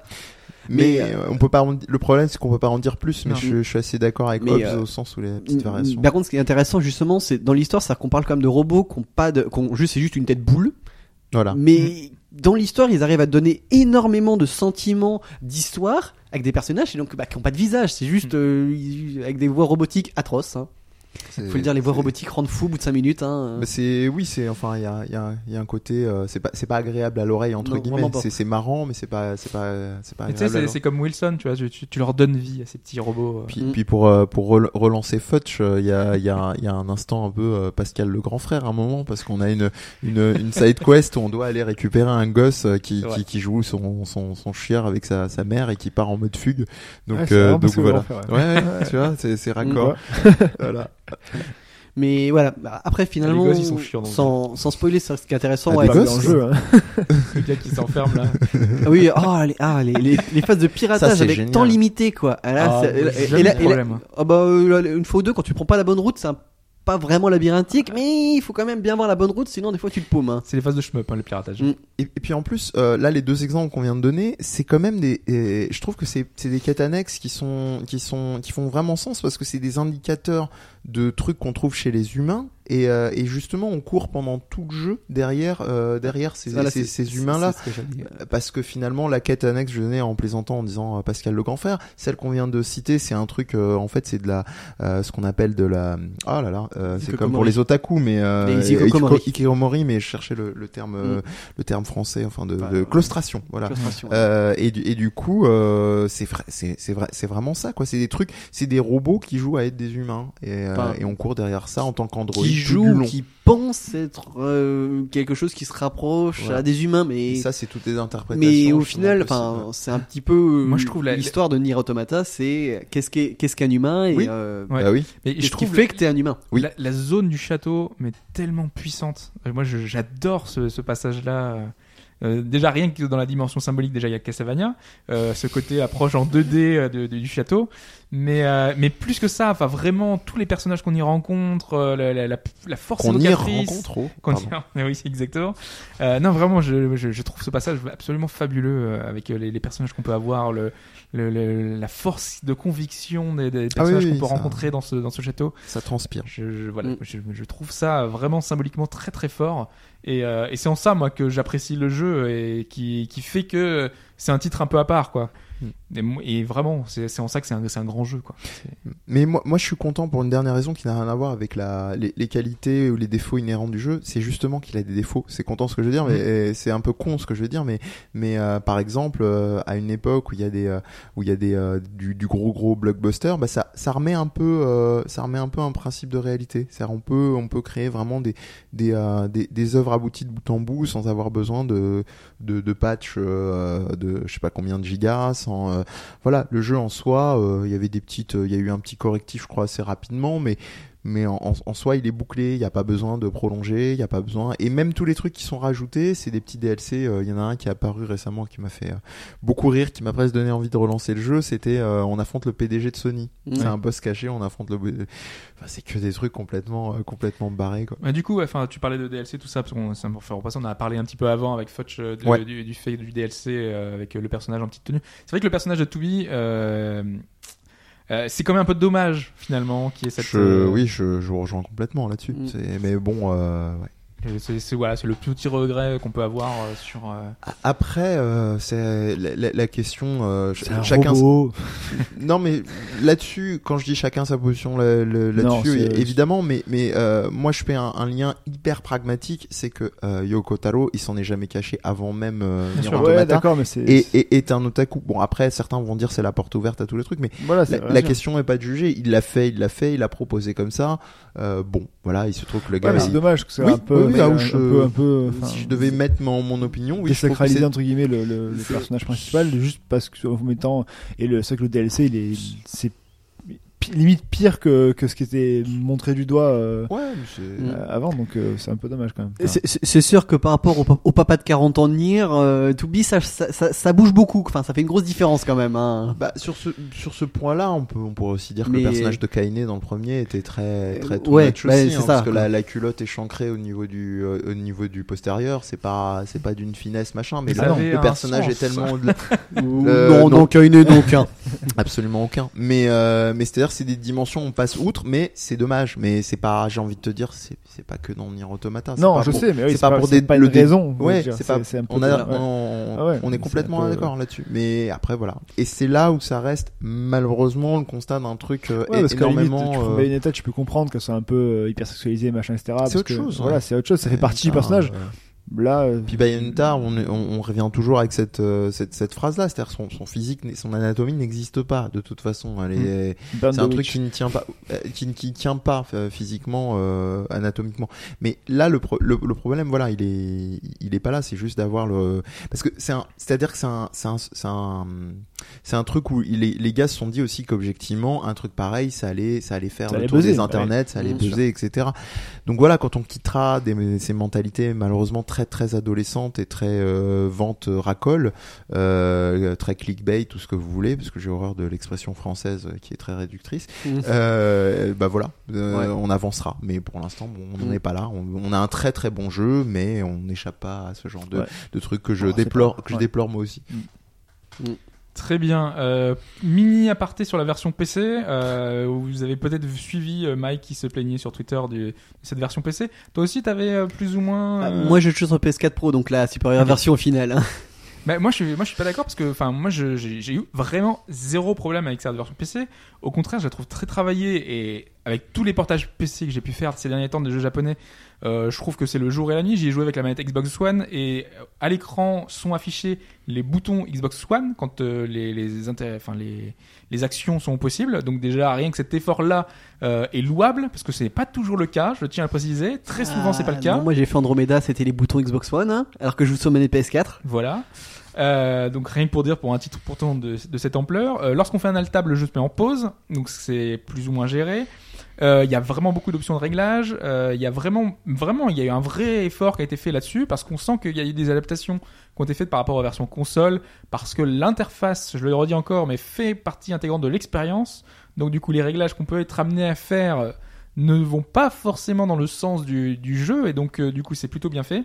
Et, voilà, moi je trouve le portage, bah, de mon expérience, plutôt réussi. Donc voilà, je- j'ai vu qu'il y avait des personnes qui avaient des soucis, mais euh, honnêtement, euh, moi de mon côté, Bah, rien. Ça- mais ça, c'est souvent le problème avec les, les PC, c'est qu'il y a tellement de versions. Il y a toujours des configurations qui marchent, puis certaines un tout petit peu plus exotiques, où là tout de suite tu te dis ah bah non, c'est pas patché, puis. euh, Et pour moi, c'est pas, c'est pas bâclé quoi. Il y avait y mais un vrai, effort dessus quoi. au- au final, le problème surtout, ce qui, enfin, j'ai un ami ouais, qui a le problème, qui peut pas du tout y jouer, et il dit bah ça fait 30 jours et Square Enix, enfin le, le community manager et tout, il dirait, enfin il y a même pas un, enfin comme Mass Effect dit bon bah allez effectivement c'est un peu foiré, bon bah allez dans deux semaines on vous sort un truc qui va corriger. Euh, là il y a aucune communication pour Ah ouais. savoir ceux qui sont Ouais, coincés. Euh, est-ce que demain, enfin, est-ce qu'il faut qu'ils aillent sur un patch euh, amateur? C'est-à-dire que c'est par exemple c'est le cas pour Revengeance, il, a il y a beaucoup de bugs qui n'ont pas été corrigés. Et sur la page Steam officielle, tu as des conseils euh, amateurs pour comment faire faire marcher le jeu. Et il y en a qui ont peur qu'effectivement pour Nier Automata, pour certaines configs un peu plus originales, bah tu sois obligé ouais de passer par. euh, Mm. Et comme on l'expliquait avant, c'est un peu différent parce que Konami euh, n'est pas euh, habitué des ports PC. Mais Euh, euh, Square Enix, euh, le vraiment, enfin, normalement, le- devrait faire les efforts. mais le portage PC de de euh, fuck Konami quoi. Mais le, porta le porta les portages. PC de Metal Gear Solid 5 et Ground Zero, ils sont très très bons, il y a aucun problème. Non, Donc bien sûr. ça- C'est vrai que ça veut rien dire, mais c'est vrai que pour le coup, Platinum Games, euh, ouais, on sent quand c'est des trucs de commande, bah les, les portages c'est pas toujours ça. Et je sais pas si- euh, qui s'est daté. À mon avis, c'est une société qui a été en charge de faire Je le pense, version bah, hein, c'était donc, c'était ce qui s'était passé avec Bayonetta sur PS3, c'était un, un un prestataire externe qui avait fait beaucoup un travail euh, très inférieur à ce qu'avait fait Platinum Games sur 360 quoi. Mm. Et là, j'ai peur que ce soit un peu la même chose. hein. Mais En tout cas, moi j'ai eu zéro souci et je trouve Mm. très Bon. bien cette version. C'est euh, pas Batman Arkham City quoi. Ah non, Ah c'est non. très très loin de. J'ai pas- j'ai toujours pas fait d'ailleurs. Arkham Knight, Arkham. Knight, ouais. City marchait très bien. Ah, C'est Arkham oui, Knight. pardon. C'était le dernier. Exact. Le dernier de la trilogie. Très bien, donc c'était Nier Automata sur PS4 et PC. Euh, on va pouvoir passer à la suite et donc parler de la série Fate.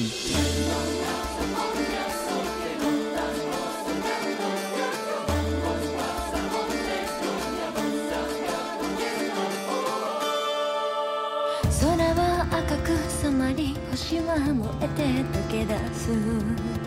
積み上げた日々など水に沈むこの葉のよう。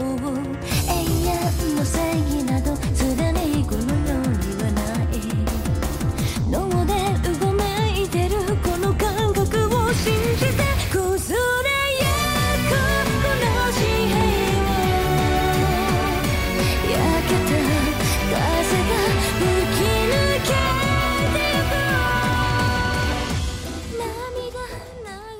Fate Extella The Humble Star.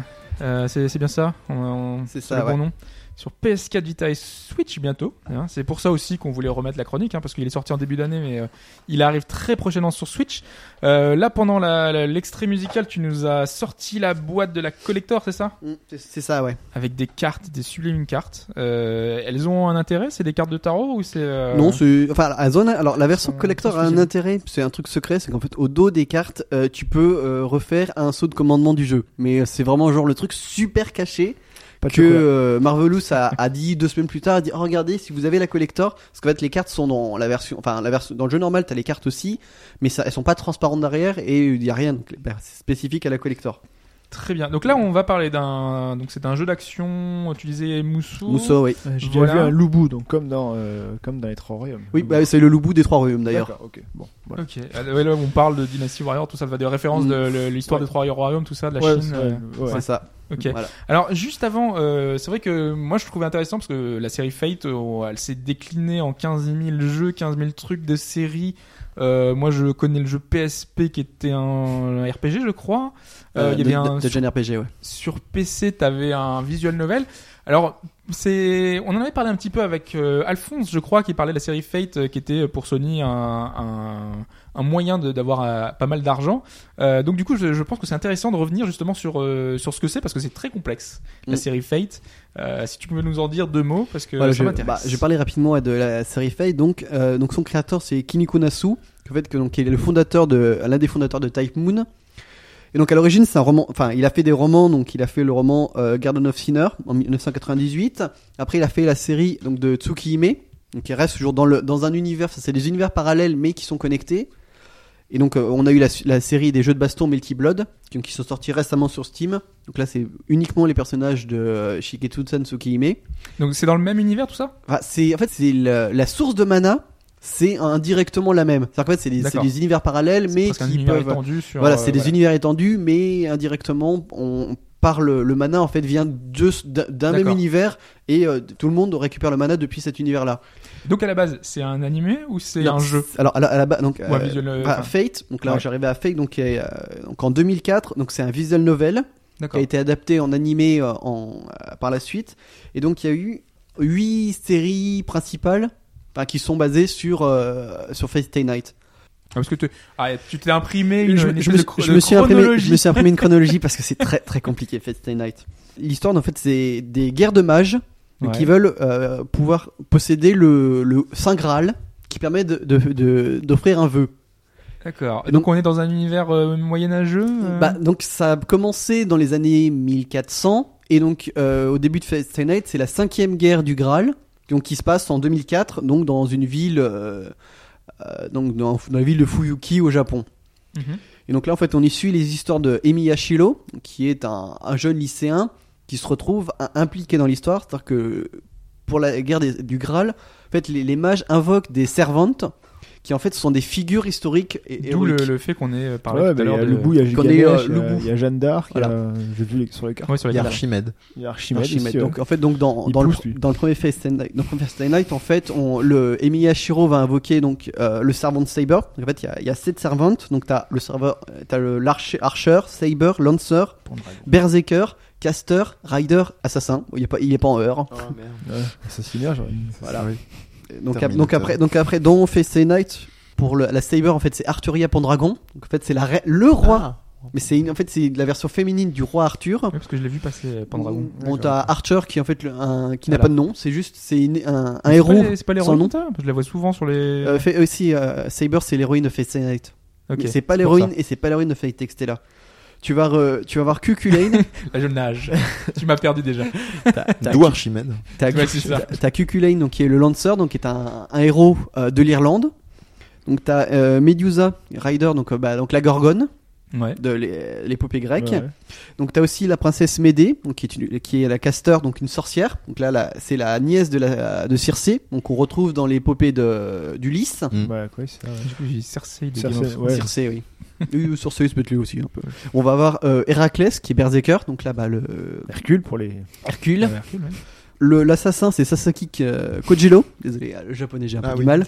Qui est donc le numéro 2 des épéistes au Japon. Donc après, euh, J'ai perdu son nom, ça y est. Enfin, moi, le plus connu. Euh, non, non, non, non. euh, ah là là, euh, dans Vagabond. Euh, Voilà. Kenshin Non, Non, non, celui de Inoue. Musashi, euh, Musashi Miyamoto voilà, Musashi. Musashi, Ah, Musashi. voilà.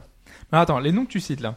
C'est les servantes, en fait. Donc c'est les servantes, ok. Donc ça, ça, en fait, c'est ce que les, Donc les mages invoquent des servantes. les- en fait, les mages vont utiliser des catalyseurs Ouais. qui permettent en fait d'invoquer ces héros des temps passés. Voilà. Et en fait, le, Attends, c'est le- c'est le- des héros des temps passés, c'est comme Conan, l'aventurier. c'est ça, comme Conan l'aventurier, héros des temps passés, oui. Voilà, non, mais c'est bon. Voilà. Enfin, à, à la base, en fait, ils pouvaient invoquer que des héros, Ouais. mais euh, lors de la troisième guerre, un des mages va vouloir invoquer euh, le dieu du mal zoroastrien. Et en fait, ça va permettre aux Zo après, par la suite, donc d'invoquer des créatures démoniaques. Donc, entre autres, bah, on- dans, dans la cinquième guerre, on a euh, Méduse qui n'est pas un héros. Donc en fait, est toutes les séries, ce sont les guerres différentes en fait, c'est ça? Bah, il y a des guerres différentes. Enfin, il y a plusieurs guerres. Enfin, en tout cas, il y a plusieurs guerres, ouais. plusieurs guerres. En fait, donc euh, je reviens donc après dans les univers étendus, on va voir Fate Zero, donc qui Ouais. va être la quatrième guerre donc, qui se passe 60 ans avant, où là on va trouver d'autres héros comme euh, Gilles de Ré, Iskandar, enfin Alexandre Le- le, le père de Alexandre le Gilles. Oui, le père Ça, de ça va être dur, c'est dur. Vous êtes, vous êtes, vous- êtes, vous vache, ouais. Déjà, déjà, déjà qu'il a besoin des papiers pour arriver à avoir un univers étendu. je Désolé, l'eff- désolé. Je salue donc, l'effort. donc, dans Fate Zero, donc ouais, on a Alexandre le Grand, on a euh, Gilles de Ré, qui est qui était entre autres en fait l'une des phases de Barbe Bleue. On a et on a donc enfin donc à chaque fois il y a Alors sans rentrer dans les détails de chaque voilà, héros je- à chaque fois, parce que on comprend bien donc que des servantes sont rajoutées euh, Mm. au fur et à mesure, et c'est c'est vraiment euh, du coup un vrai prétexte, euh, j'imagine, dans un mousseau pour avoir des héros Ouais, avec leurs voilà, servantes c'est ça, dédiées. ça, euh, C'est un mais- All-Star là en gros. Mais voilà quoi. Enfin c'est ouais, de toute façon l'idée c'est ça. Après on a eu le là où il y a eu le plus de servantes en fait, c'est le jeu Fate Grand Order Ouais. là en fait c'est qui genre ils reviennent après la destruction quasi totale du monde en fait, ils reviennent dans le passé pour en fait pendant les guerres e- essayer d'empêcher euh, des servantes maudites de, de détruire. En fait, c'est donc en fait c'est un prétexte total pour faire plein de petites quêtes Ouais. et après euh, avec des gachas invoquer euh, des servantes. Donc là, ils ont oui, tout c'est le fait. plus populaire. De... Ouais, bah, et d'ailleurs, c'est bien qu'on en parle parce que en été 2007, on aura enfin une version américaine. 2010. 2017. C'est 2017. oui. Donc cette année, enfin cette année, Ouais. cet été, on aura, il y aura une version américaine. Et- donc on, on pourra Et du coup, dans le Mosso, tu joues de ces, joueurs, ces personnages-là. Bah, euh, C'est donc là, ouais. euh, les cartes que j'ai données, donc il y a 16, Ces servantes. 16 servantes. Donc euh, si on peut s'amuser à donner la, la liste, donc il y a Tamamono Mae qui est une, un chat, un, un kitsune. Ils sont Ouais. tous disponibles Ah oui. au départ? Non, Non? non. Faut les débloquer. Faut les débloquer. oui. Divinité euh, renard. Voilà, une divinité renard euh, japonaise, donc, qui est- mais qui est une divinité maléfique. On va voir Attila le 1. Bon, on a toujours euh, Arthur Nameless de Face Stay Night. Alors, encore Cuculain, donc le Lancer de le Lancer irlandais. On voir Karna, qui est une légende hindoue. Ah, Ah, ben. Alexandre le Grand. On a, on a encore Arthuria Pendragon, donc euh, la Saber de Face Night. On a Jeanne d'Arc. On a Medusa. Jeanne d'Arc a un peu changé par rapport à ce qu'on a vu dans le livre d'histoire. hein. On a, on a, on a Gilgamesh, Archimède, donc on a Li Shuen qui est un assassin chinois. On a Elisabeth Bathory, donc la comtesse euh, Ouais. qui se baignait dans le sang des vierges et tout. Euh, donc Tout comme disait Futch, on a, on a Lu- Lubu, donc des, Ouais. des trois royaumes. Ah, parce que si c'est pas du sang de vierge, c'est pas dégueulasse. C'est dégueulasse tout, dégueulasse tout court. Et, euh, et pour finir, on a Gauvin, donc bah, qui était le chevalier du soleil euh, de, de la table ronde. Oui, c'est vrai. Voilà. Donc tu choisis qui toi euh, dans, Voilà. cette, dans cette liste avec qui tu joues? Loubou. Normalement. Euh, en fait, le, bah, je, là, donc là, je vais parler un petit peu bah, de Fate Extra avant de parler de Fate Extra, parce qu'en fait, Fate Extra, c'est un spin-off réel de Fate Stay Night. Les, euh, les personnages sont plus ou moins les mêmes, mais c'est pas du tout les guerres de, du Graal euh, tel qu'il entend. En fait, donc dans Fate Stay Night, en fait, sur la Lune, il y a une ancienne civilisation qui a créé la Moon Cell. En fait, c'est une espèce d'ordinateur quantique. Et euh, des, des mages hackers vont en fait vouloir se servir de cet ordinateur quantique pour invoquer le Saint Graal. Et donc Fate Extra, en fait, c'est une guerre avec 1000 mages qui vont bah, se, se battre. Donc au début, bah, tu, tu te rappelles pas de qui tu es. Fate Extra, c'est aussi parce que c'est c'est le, jeu précédent en fait. C'est le jeu Donc, euh, PSP. En fait, c'est la- c'est le préquel de, de Fate Extra. C'est un jeu d'action. Voilà. Donc voilà. Enfin bref, donc tu te retrouves à, à choisir en fait à trois servants. Tu peux choisir euh, euh, Nero. J'adore le nom complet de Nero, ça m'amuse beaucoup. Parce qu'il y a encore une femme. Donc c'est Nero Julius Claudius Augustus Germanicus. Il met le feu, il a des pouvoirs de feu, non? Il a Comme pas- Johnny. C'est une, c'est, c'est, c'est une belle femme. Ah, ok. En fait, ils ont tous passé en femme alors. du oui, coup, oui, non mais vraiment c'est vrai que les persos très importants comme ça, euh, ils sont, ils sont amusés, c'est des femmes. Gender swap, allez, c'est. Gender swap. Ouais, c'est Atti- ça. Attila le 1, c'est une femme. Ah oui. Ah, et on l'a pas vu, il y avait pas. C'est euh, A- Altera. Ok. Ouais, ouais, en gros, Voilà. c'est ça en fait. Donc, donc en fait, C'est donc pour euh, ça qu'on a les petites queues dans Nier Automata. oui, donc elle, elle est très bien habillée Ouais, aussi. t'as vu. C'est ce que j'ai vu, ce que j'ai montré. Dangereux Attila. euh, J'ai vachement peur d'être tu vois dans la. Tu Mm. la vois. Ouais, d- dans ce jeu-là, donc on pouvait suivre soit un homme, soit une femme, donc qui en fait va combattre. Euh, donc, c'est des combats deux à deux, et donc il va finir par vaincre le dernier, son, son dernier adversaire et accéder à la Moon Cell, donc et euh, avoir son vœu. Sauf que son vœu, on ne sait pas ce que c'est, mais arrive euh, sur sa fête Extella, où là, euh, on apprend que bah, il, il contrôle la Moon Cell et il a obtenu l'anneau Regalia qui permet normalement de contrôler les autres servantes. Sauf que manque de peau, arrive un- une autre version de ton avatar qui elle aussi possède un anneau Regalia. Donc là en fait c'est le, prin- c'est le début de l'histoire donc Ah, c'est le début. Pardon. Moi non, quand non, je mais- raconte l'histoire de Koff, quoi, tu sais. On Ah, va mais- jouer non, au mais- cul de chouette maintenant. J'ai expliqué fait extra avant pour juste savoir. en Ouais, fait, pour voilà. situer, euh, voilà. Et donc après on arrive voilà. Parce que l'histoire d'un mousson en même temps, tu vois, c'est. C'est l'histoire d'un mousseau Oui, quoi. oui. Donc après on, c'est très important comme histoire. Après, en fait, il y a, il y a quatre, euh, quatre, scénarios différents. Donc, en fait, on va, on va, un scénario, en fait, on va être, notre servante, ça va être Saber. Après, on va avoir un scénario où notre euh, servante, ça va être Tamamono Mae. Ça se suit ou c'est rejouer l'aventure Non, avec non, non, le même c'est, personnage? enfin, C'est des scénarios en fait? Donc c'est c'est de l'archétype de Mediamix, quoi, C'est comme les Namco ex Capcom, les Project Cross. voilà, en fait, à chaque, chaque scénario, en fait, tu as le- Mm. l'arbre des possibles. En fait, c'est trois possibilités, en fait, Mm. où euh, tu vas faire gagner euh, Nero, tu vas faire gagner euh, tu vas faire gagner Altera. Alors là, euh, moi, je, je, Ah, mais, je sais pas euh, vous, c'est- mais moi j'ai. C'est, on, dirait, on dirait que j'essaie d'expliquer Blaze Blue, hein, c'est pire. hein. C'est quand même assez compliqué pour un mousseau. voilà. Et non, non, enfin, bref. C'est le ticket d'entrée pour le mousseau, ça. c'est ça. Voilà. Mais donc, comment, comment ça se passe concrètement? Donc, le, le jeu se lance, il y a une, une, une- un opening, euh, on, a, on nous a raconté Voilà. l'histoire. La musique qu'on a passée, c'était l'opening. Voilà. Euh, on joue un personnage, donc tu disais, euh, qui, qui était invoqué dans ce monde-là, c'est ça? Qui est, euh, qui est le... fait, en fait, c'est le, le vainqueur de la précédente guerre, D'accord. qui, est de la Moon Cell, Donc, qui arrive là. qui arrive là. Et l'utilisation des servantes, ça se passe comment concrètement dans le, Enfin, dans en, le fait, jeu en fait, simplement, c'est que tu, c'est un. C'est comme un personnage, c'est un personnage derrière euh, que t'as. Non, non, en fait, c'est tu, en fait, toi, tu te retrouves dans la, dans la, dans l'anneau Regalia et en fait, tu contrôles juste ton servante. Donc en fait, euh, tu vas, on va te donner une, on va te donner une map et bah, bah, tu vas commencer avec euh, Nero, tu vas faire euh, cette map avec, euh, avec Néron. Ouais. Et après, tu vas pouvoir débloquer le chapitre suivant. Et euh, au fur et à mesure que tu affrontes les autres, euh, les autres servantes, tu vas pouvoir les débloquer en fait pour des missions, enfin pour des histoires secondaires. En fait, là, ça va être, tu vas faire quatre maps avec euh, chacun des euh, 16 servantes. Enfin, des. Il y en a combien en tout de servantes du coup là, 16. non? 16 et alors tu vas avoir 13 autres 13 missions enfin 13 histoires secondaires où là tu vas jouer bah, les autres servantes en dehors bah, de Néron, euh, Tamamono Mae et euh, Altera. D'accord. Vraiment les Et donc toi, quand tu l'as acheté, le jeu, c'était pour l'histoire justement, ou c'était euh, pour euh, finalement l'univers euh, Euh, j'ai acheté- quand même craqué pour la collector, donc. euh, J'ai acheté parce que c'était un mousseau et que c'était du Face Night. Ok. Oui, mais parce que ça, peut approfondir l'univers, je sais pas. c'est dans, et, euh, et en fait En général, c'est quand même rare. On prenait l'exemple de Project Cross Zone, euh, Mm. ça, ça, ça approfondit Voilà. pas grand chose. non mais c'est pareil Cross Zone je l'ai acheté parce qu'il y a des personnages de Sega Ouais, et, et, de Ban- et des Bandai Namco quoi. Je me suis même c'est pour le côté que- un peu fanservice. euh, Ah bah oui, Oui, mais de toute façon, c'est un peu le problème du jeu, c'est que c'est une grosse partie visual novel où effectivement on te raconte un peu une histoire et euh, tu te rends compte qu'en fait Moi, c'est tout- pour ça aussi que je me disais que Voilà. ça peut être intéressant ce côté-là. Mais l'histoire est très intér- enfin, l'histoire est intéressante. Il y a des toutes les relations entre les servantes et tout. Mais cla- enfin, clairement, c'est un jeu qui est fait pour les gens qui connaissent la licence Fate Ok. et Donc qui si je, aiment. dois, si je dois commencer aujourd'hui, je je, je vais pas forcément vers celui-là. Mm. Je vais Non. vers les autres titres qui euh, proposent vraiment une histoire. euh, Sauf si tu veux un mousseau et que tu t'en fous de, de Bah, l'univers Fate. même ça- pour un mousseau, le, pro- Ah. enfin, le problème qu'il a, c'est que déjà, il y a pas un- contrairement à un mousseau, il y a, il y a des, généralement, il y a des zones entre les forteresses et tout. Chaque zone, en fait, c'est, enfin, faut prendre des zones pour pouvoir prendre la zone centrale, l'émission.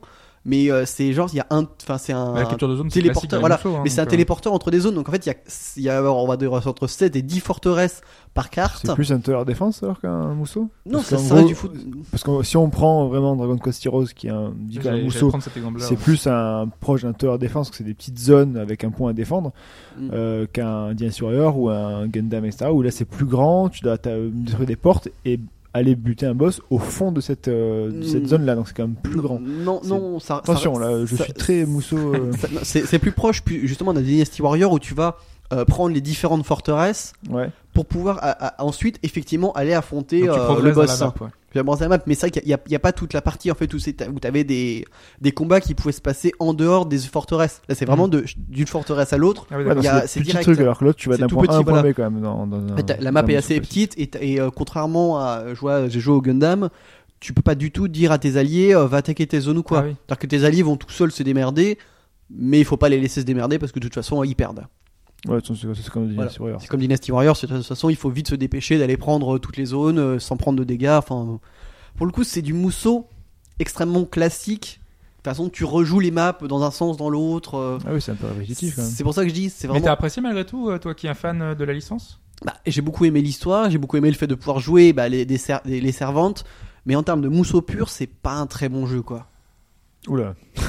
Enfin, Déjà qu'un mousseau de base, voilà, voilà, c'est c'est un, un mousseau. Enfin, pour ceux qui Il y a aiment des mousseau- mécaniques euh, particulières dans le, dans le Il y a jeu des qui combos, font il y que a des- combos tu peux Bah, des choses, voilà, t'as enfin, des- comme un comme un mousseau. Enfin, t'as t'as Ouais. des coups- tu- t'as le combo classique, t'as une barre pour faire des, un coup spécial. Parce pas, euh, il est pas développé au Mega Force celui-là. Non, non, c'est non, Non, c'est non, développé, c'est vraiment, euh, c'est c'est développé Marvelous, par ouais.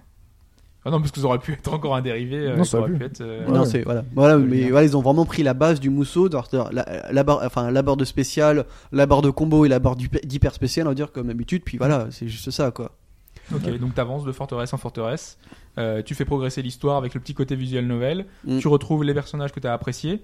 Euh, et justement, dans le- euh, vu qu'on l'évoquait juste avant, euh, quel épisode du coup tu recommandes toi, vu que t'as dû en faire d'autres Bah, après, il faut dire que Fate Extra et Fate Extella, c'est des, ra- c'est des rares jeux qui sont sortis chez nous, Ouais. parce qu'après les visual novels n'ont pas été traduits, non, bah non, les romans n'ont pas été traduits, donc en Il fait, faut parler japonais. Pour il faut, par- finalement voilà, il faut apprécier parler japonais, donc en fait, on va avoir euh, les animés Fate Stay Night, donc on a euh, un qui est sorti en 2010. Oui, ils sont arrivés. euh, Donc, euh, et un qui est sorti en 2014 et 2015. Donc, donc ils sont en fait le premier et le deuxième scénario de Fate Stay Night. Et cette année, on aura trois films qui seront pour le scénario Evansville, donc qui est le scénario, le troisième scénario.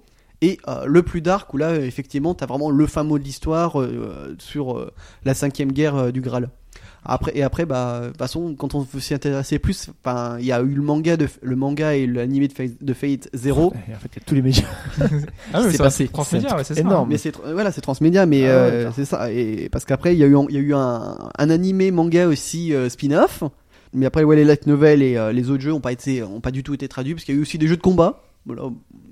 Mais euh, à tout, quoi. enfin, sans scénario particulier, c'est juste. euh, Mais quand Pareil, on connaît euh, le, le succès de la série au Japon, c'est pas étonnant hein, finalement qu'il y ait autant de, Mm. de supports, autant de jeux différents euh, sur euh, une vraie série à succès. mais, hein. mais, mais après, c'est- type, enfin, c'est Type Moon aussi, voilà, qui fait énormément de cross-média et Mm. qui. euh, qui. C'est un peu le Macron du jeu vidéo.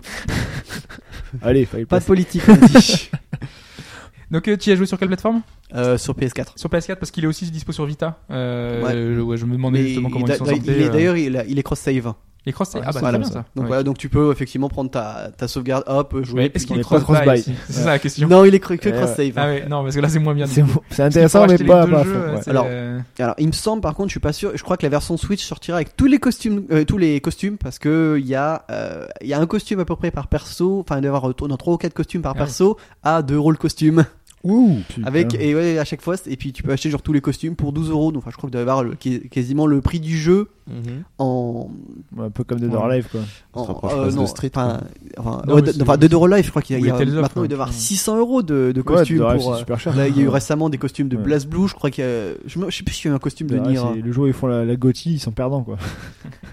Oh, bah, ils la feront jamais d'ailleurs. Non, hein. non, Mais c'est- de toute façon, déjà, or Alive, il y a eu mon 3 versions. euh. Si, Ouais. ils peuvent faire des gothiques comme pour les euh, Farming Simulator sur Steam, c'est-à-dire un truc à genre euh, 200 balles, sauf que c'est Ouais. une promo, euh, alors que normalement ça aurait coûté Oui, mais 1500. c'est- Oui, voilà, bon. Avec de toute façon, on Ouais, ils rappelle- sont quand même gagnants dans tous les cas, je pense, pour les on- costumes. on, on rappelle que le record, ça reste quand même Train Simulator, hein, où il y a plus de 3000 euros, je crois, de, pour acheter des petits trains. Ouais, mais c'est des petits trains quand même. C'est des petits trains, ouais. Et- C'est les titres, hein, c'est différent. Les petits trains, faut les, les petits wagons, les. Ouais. Bon, en tout cas, je pense qu'on en a terminé pour, euh, pour Fate Extella The Tout Umbral à l'heure, il a atteint un truc, vas-y. Je-. Ouais, j'ai j'ai une question. Est-ce que tu pourrais détailler Alors, au-delà du fait que le petit guide qu'il y a dans ton édition C'est un guide ou un collector, artbook c'est Artbook Guide en C'est fait. un guide parce artbook, que t'as ouais. des, il, y a euh, un peu de- il y a un peu d'histoire dedans. ouais. Il y a un peu d'histoire et qui, qui est très Google Trad d'ailleurs. Je sais pas si t'as fait Je l'ai pas lu. hein. Ah d'accord, ok, bon. Je mets Et- la traduction de, du même Il y, a, alors. il y a un event qui s'appelle le Booby Slide. Est-ce que tu sais ce que c'est? Du tout. Où on nous dit que euh, c'est un truc qui euh, fait référence à du modeling 3D où on peut augmenter et, euh, et, euh, et diminuer la, la, la taille des poitrines. Ça te ra- Euh. Peut-être un, truc- peut-être un truc spécifique au Japon, des fois il y a des trucs qui sautent en, en Europe. hein. Ah ouais? Euh, bah, par exemple, bah, on pense à. C'était euh, Xenoblade Chronicle X où tu avais la taille des seins qui était disponible que la version japonaise. Effectivement. En Alors Europe. que Dead or Alive, si tu mettais 99 ans, les seins bougeaient plus dans la première version sur, sur Alors que, PS6. le, et- alors que le, dernier euh, Dead or Alive Extreme Beach Volley, ils ont quand même rajouté des huiles pour pouvoir rendre les seins plus durs, moins durs, les fesses aussi. Ah non mais et les, les DLC de. Et après, on, après, on fait chier pour Alive culotte Beach Volley. Automata, c'est ça Ah, mais, euh, ouais, en même temps, euh, quand t'achètes des Extreme Beach Volley, Je euh, mets tout ça sur le même niveau. Voilà quoi. Oui, bah oui. Ouais, voilà. Y a pas de Mais niveau voilà. là-dessus, Et le, et le bath time event, ça te dit rien Ah si, ça il y en a, ouais. Ah, T'as d'accord, t'as ok, des, des scènes où effectivement ils sont dans leur bain, Ok. Comme dans- comme dans Comme dans Suikoden, comme dans. Suikoden, c'est normal. Cool. Non mais euh, c'est un peu, c'est ça qui est, c'est un peu abusé, c'est que en fait genre Nero et euh, Tamamo no Mae sont amoureuses clairement de ton héros, que, que tu sois un homme ou une femme.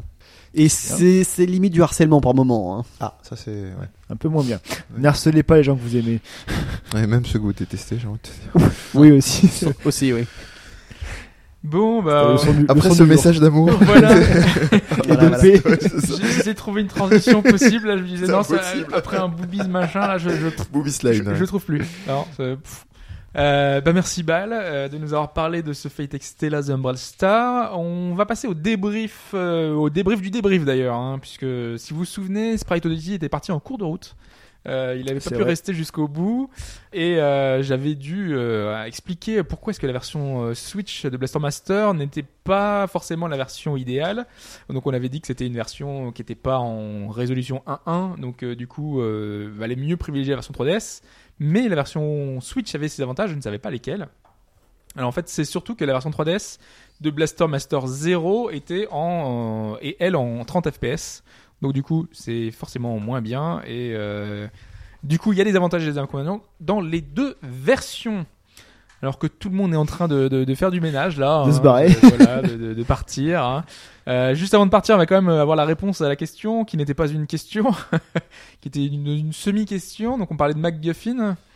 Mais Euh, Du coup, ouais, c'est pour les ouais, Tomb Raider. Alors Le- j'avais dit euh, Gears, euh, Monkey Island, Tomb Raider, Oblivion, Portal. Est-ce que vous avez des idées comme ça déjà pour ces titres-là? Euh, Portal, c'est le The Cake is a Lie, quoi. Exactement, Le gâteau, le voilà. gâteau. Ouais, ça, ouais. Gâteau qui nous pousse à, à poursuivre le, Tomb le Raider, jeu que- mais qui n'a pas beaucoup d'importance. C'est un Tomb Raider, prétexte. C'est que- c'est qu'elle a pas assez de, de peau de, de bête ou euh, de dinosaure pour partir.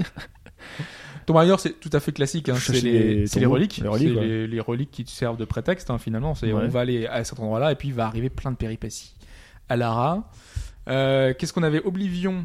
Oblivion, c'est le, le tout début du jeu. C'est le- l'empereur qui nous donne une amulette, qui nous dit ramenez Ah oui, l'amulette à tel personnage. Je me suis arrêté à cet endroit d'ailleurs. Trop dur après. J'ai pas fait oublier. Et l'amulette ne sert à rien, mais euh, voilà, vous, vous allez devoir l'amener de- d'endroit en endroit, la récupérer en permanence. Et finalement, elle n'a pas beaucoup de sens.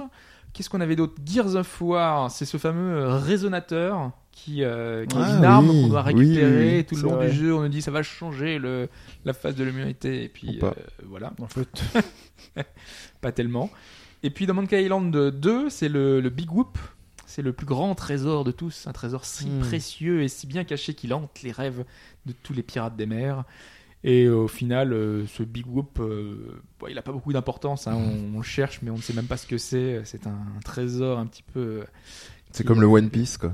c'est ouais, c'est exactement la même chose hein, finalement. C'est le, le trésor euh, inconnu. Voilà, donc c'était quelques exemples de MacGuffin qui sont dans le jeu vidéo, qui sont toujours présents et qui euh, permettent euh, voilà, de, de faire un petit peu avancer l'histoire. Ah si, j'avais cité Fire Emblem parce que le Fire Emblem en lui-même, le- l'emblème de feu est, euh, est présent parce que c'est quand même le titre du jeu dans tous les jeux, mais ne sert pas à grand-chose. hein. Euh, C'est vraiment le prétexte de base pour l'aventure. Des fois c'est un emblème, des fois c'est un, un bouclier. Enfin voilà, c'est un- il y a un, un écusson, différentes choses comme ça, mais euh, ça n'a pas beaucoup d'incidence dans le jeu en lui-même. Dans certains épisodes, mais pas dans tous. Voilà. Pour euh, cette question, hein, euh, je ne sais pas si chez vous vous en aurez trouvé, hein, parce que là, a priori, à Port-Partal, euh, c'était pas forcément l'évidence même. j'ai pas fait les autres jeux. Ah bah, bon, voilà. Mais il y, en a dans d'autres jeux, hein, dans Mm. les Metal Gear et dans d'autres, il y a beaucoup de, de références dans ce genre. On en a terminé pour ce podcast. Euh, tout le monde est prêt à partir, aller, aller voter, c'est ça euh, non, non, genre j'ai juste le rallycross euh, tout à l'heure. Le rallycross? C'est du rallye, mais euh, sur circuit fermé en fait, c'est ils partent par 4. Tu, tu vas le faire le Non, Rally non, Cross je vais regarder. Ça, c'est des trucs de voiture, je Ça a l'air enregistre. en- ça a l'air plus l'air encore plus compliqué que Fest. Non, c'est hyper simple, mais vu que, vu que Quelles sont les règles? Les règles, Quel personnage? Est-ce que c'est un mousseau? front. Alors, il y a Sébastien Loeb dedans, donc euh, c'est le vrai, c'est en, Ah, c'est en homme, hein, en homme. Il y a Ken Block. version aussi. femme, ouais. Non, non, c'est Il y a des cartes? Non, c'est que des, c'est que du rallye. Je l'enregistre, du coup. D'accord. Très bien. Très On en parlera dans le supplément alors si tu veux. Ouais, voilà. C'est ça. Eh bien, merci Mehdi d'être venu euh, parler de, de Nier Automata et de Un plaisir. choses. Voilà. Toujours, euh, voilà, t'es le bienvenu euh, dans, dans nos podcasts. Quand vous voulez, voilà. Euh, merci Bal hein, d'être venu tenter de nous expliquer euh, Fate. Hein, C'était pas évident. Non, Euh, c'est pas évident. Euh, euh, C'est typiquement un genre de truc, ouais, c'est faut être dedans, sinon on comprend rien. Exactement. Ah, comme je disais tout à l'heure en blaguant, c'est comme l'histoire quand j'essaye de raconter l'histoire de Koff en général. Ah, mais Déjà, les gens me disent une histoire dans Koff et ensuite, Ouais, c'est ce que je dis. euh, ouais. Ce serait pareil si j'essayais d'expliquer euh, Blaze Blue, euh, Ouais. le, le, le, le trou Blaze Blue. euh, la- enfin bon, on perdrait des gens. on perdrait beaucoup de gens. On verra bien. Et merci Fetch. Hein. Bah, de rien. Voilà, on a pu parler de plein de choses grâce à toi, de Mass Effect, de plein de, De Pascal le grand frère. de Pascal le grand frère, très important. très important. Jusqu'au bout, il sera Qui a changé, c'est plus le même d'ailleurs. hein. C'est SOS me fait en détresse maintenant. T'as suivi l'aventure jusqu'au bout. Ah. J'aime ce côté jusqu'au boutiste. Ah oui, mais c'est. Bah, très bien, euh, merci de nous avoir suivis pour ce podcast. On se retrouve, alors du coup, comme je vous l'ai dit en début de podcast, probablement la semaine prochaine, hein, vu qu'on a fait un grand laps de temps, on devrait pouvoir normalement pouvoir faire un podcast la semaine prochaine. euh, pour parler euh, évidemment de Persona, il fallait que ça arrive un jour. Hein, euh, je ne vous écouterai pas cette fois-ci, sauf si c'est spoiler free. J'ai poney aquatique, moi, la semaine prochaine. Donc... qui est, euh, je vous spoil, c'est le Gotti. Hein, voilà. Mais non, on va en parler, c'est Nier. Eh, ouais, je le mets en dessous quand même. C'était Zelda déjà, donc ça sert à rien. Bon, euh, franchement, pour Nier après Zelda, c'est pas pareil quand même. Hein. On s'en Ouais. fout, il y a Nier ju- tout au-dessus Mais voilà, de il y a ça, Nier donc, Automata, euh, Zelda est bien euh, au-dessus de tout ça. Donc vous voyez, le Gotti, tout le monde est Voilà. différent, c'est normal, il y en a pour tous. On va arrêter avant de se mettre sur la gueule en fait. Exactement. Sans ça, il y, a- il y a Mario Odyssey en fin de, sem- en fin d'année, et c'est le jeu qui va mieux se vendre. C'est vrai. Ouais, faut voir. À voir, à voir. À voir. C'est- Ils ont pris des risques. Je Ouais. dis qu'ils prennent des risques. Attends, la casquette, elle parle et tout maintenant. Donc, euh, On, gros sait pas si elle parle, mais elle a des yeux. Elle a des Elle a yeux, des yeux. des gros yeux. des gros yeux. Euh, sur ce, le, le game seller quoi. A Ah, système seller. euh, on se retrouve donc euh, la prochaine fois euh, pour un nouveau podcast. Merci encore à tous. Ciao. Ciao tout le monde. Ciao. Merci.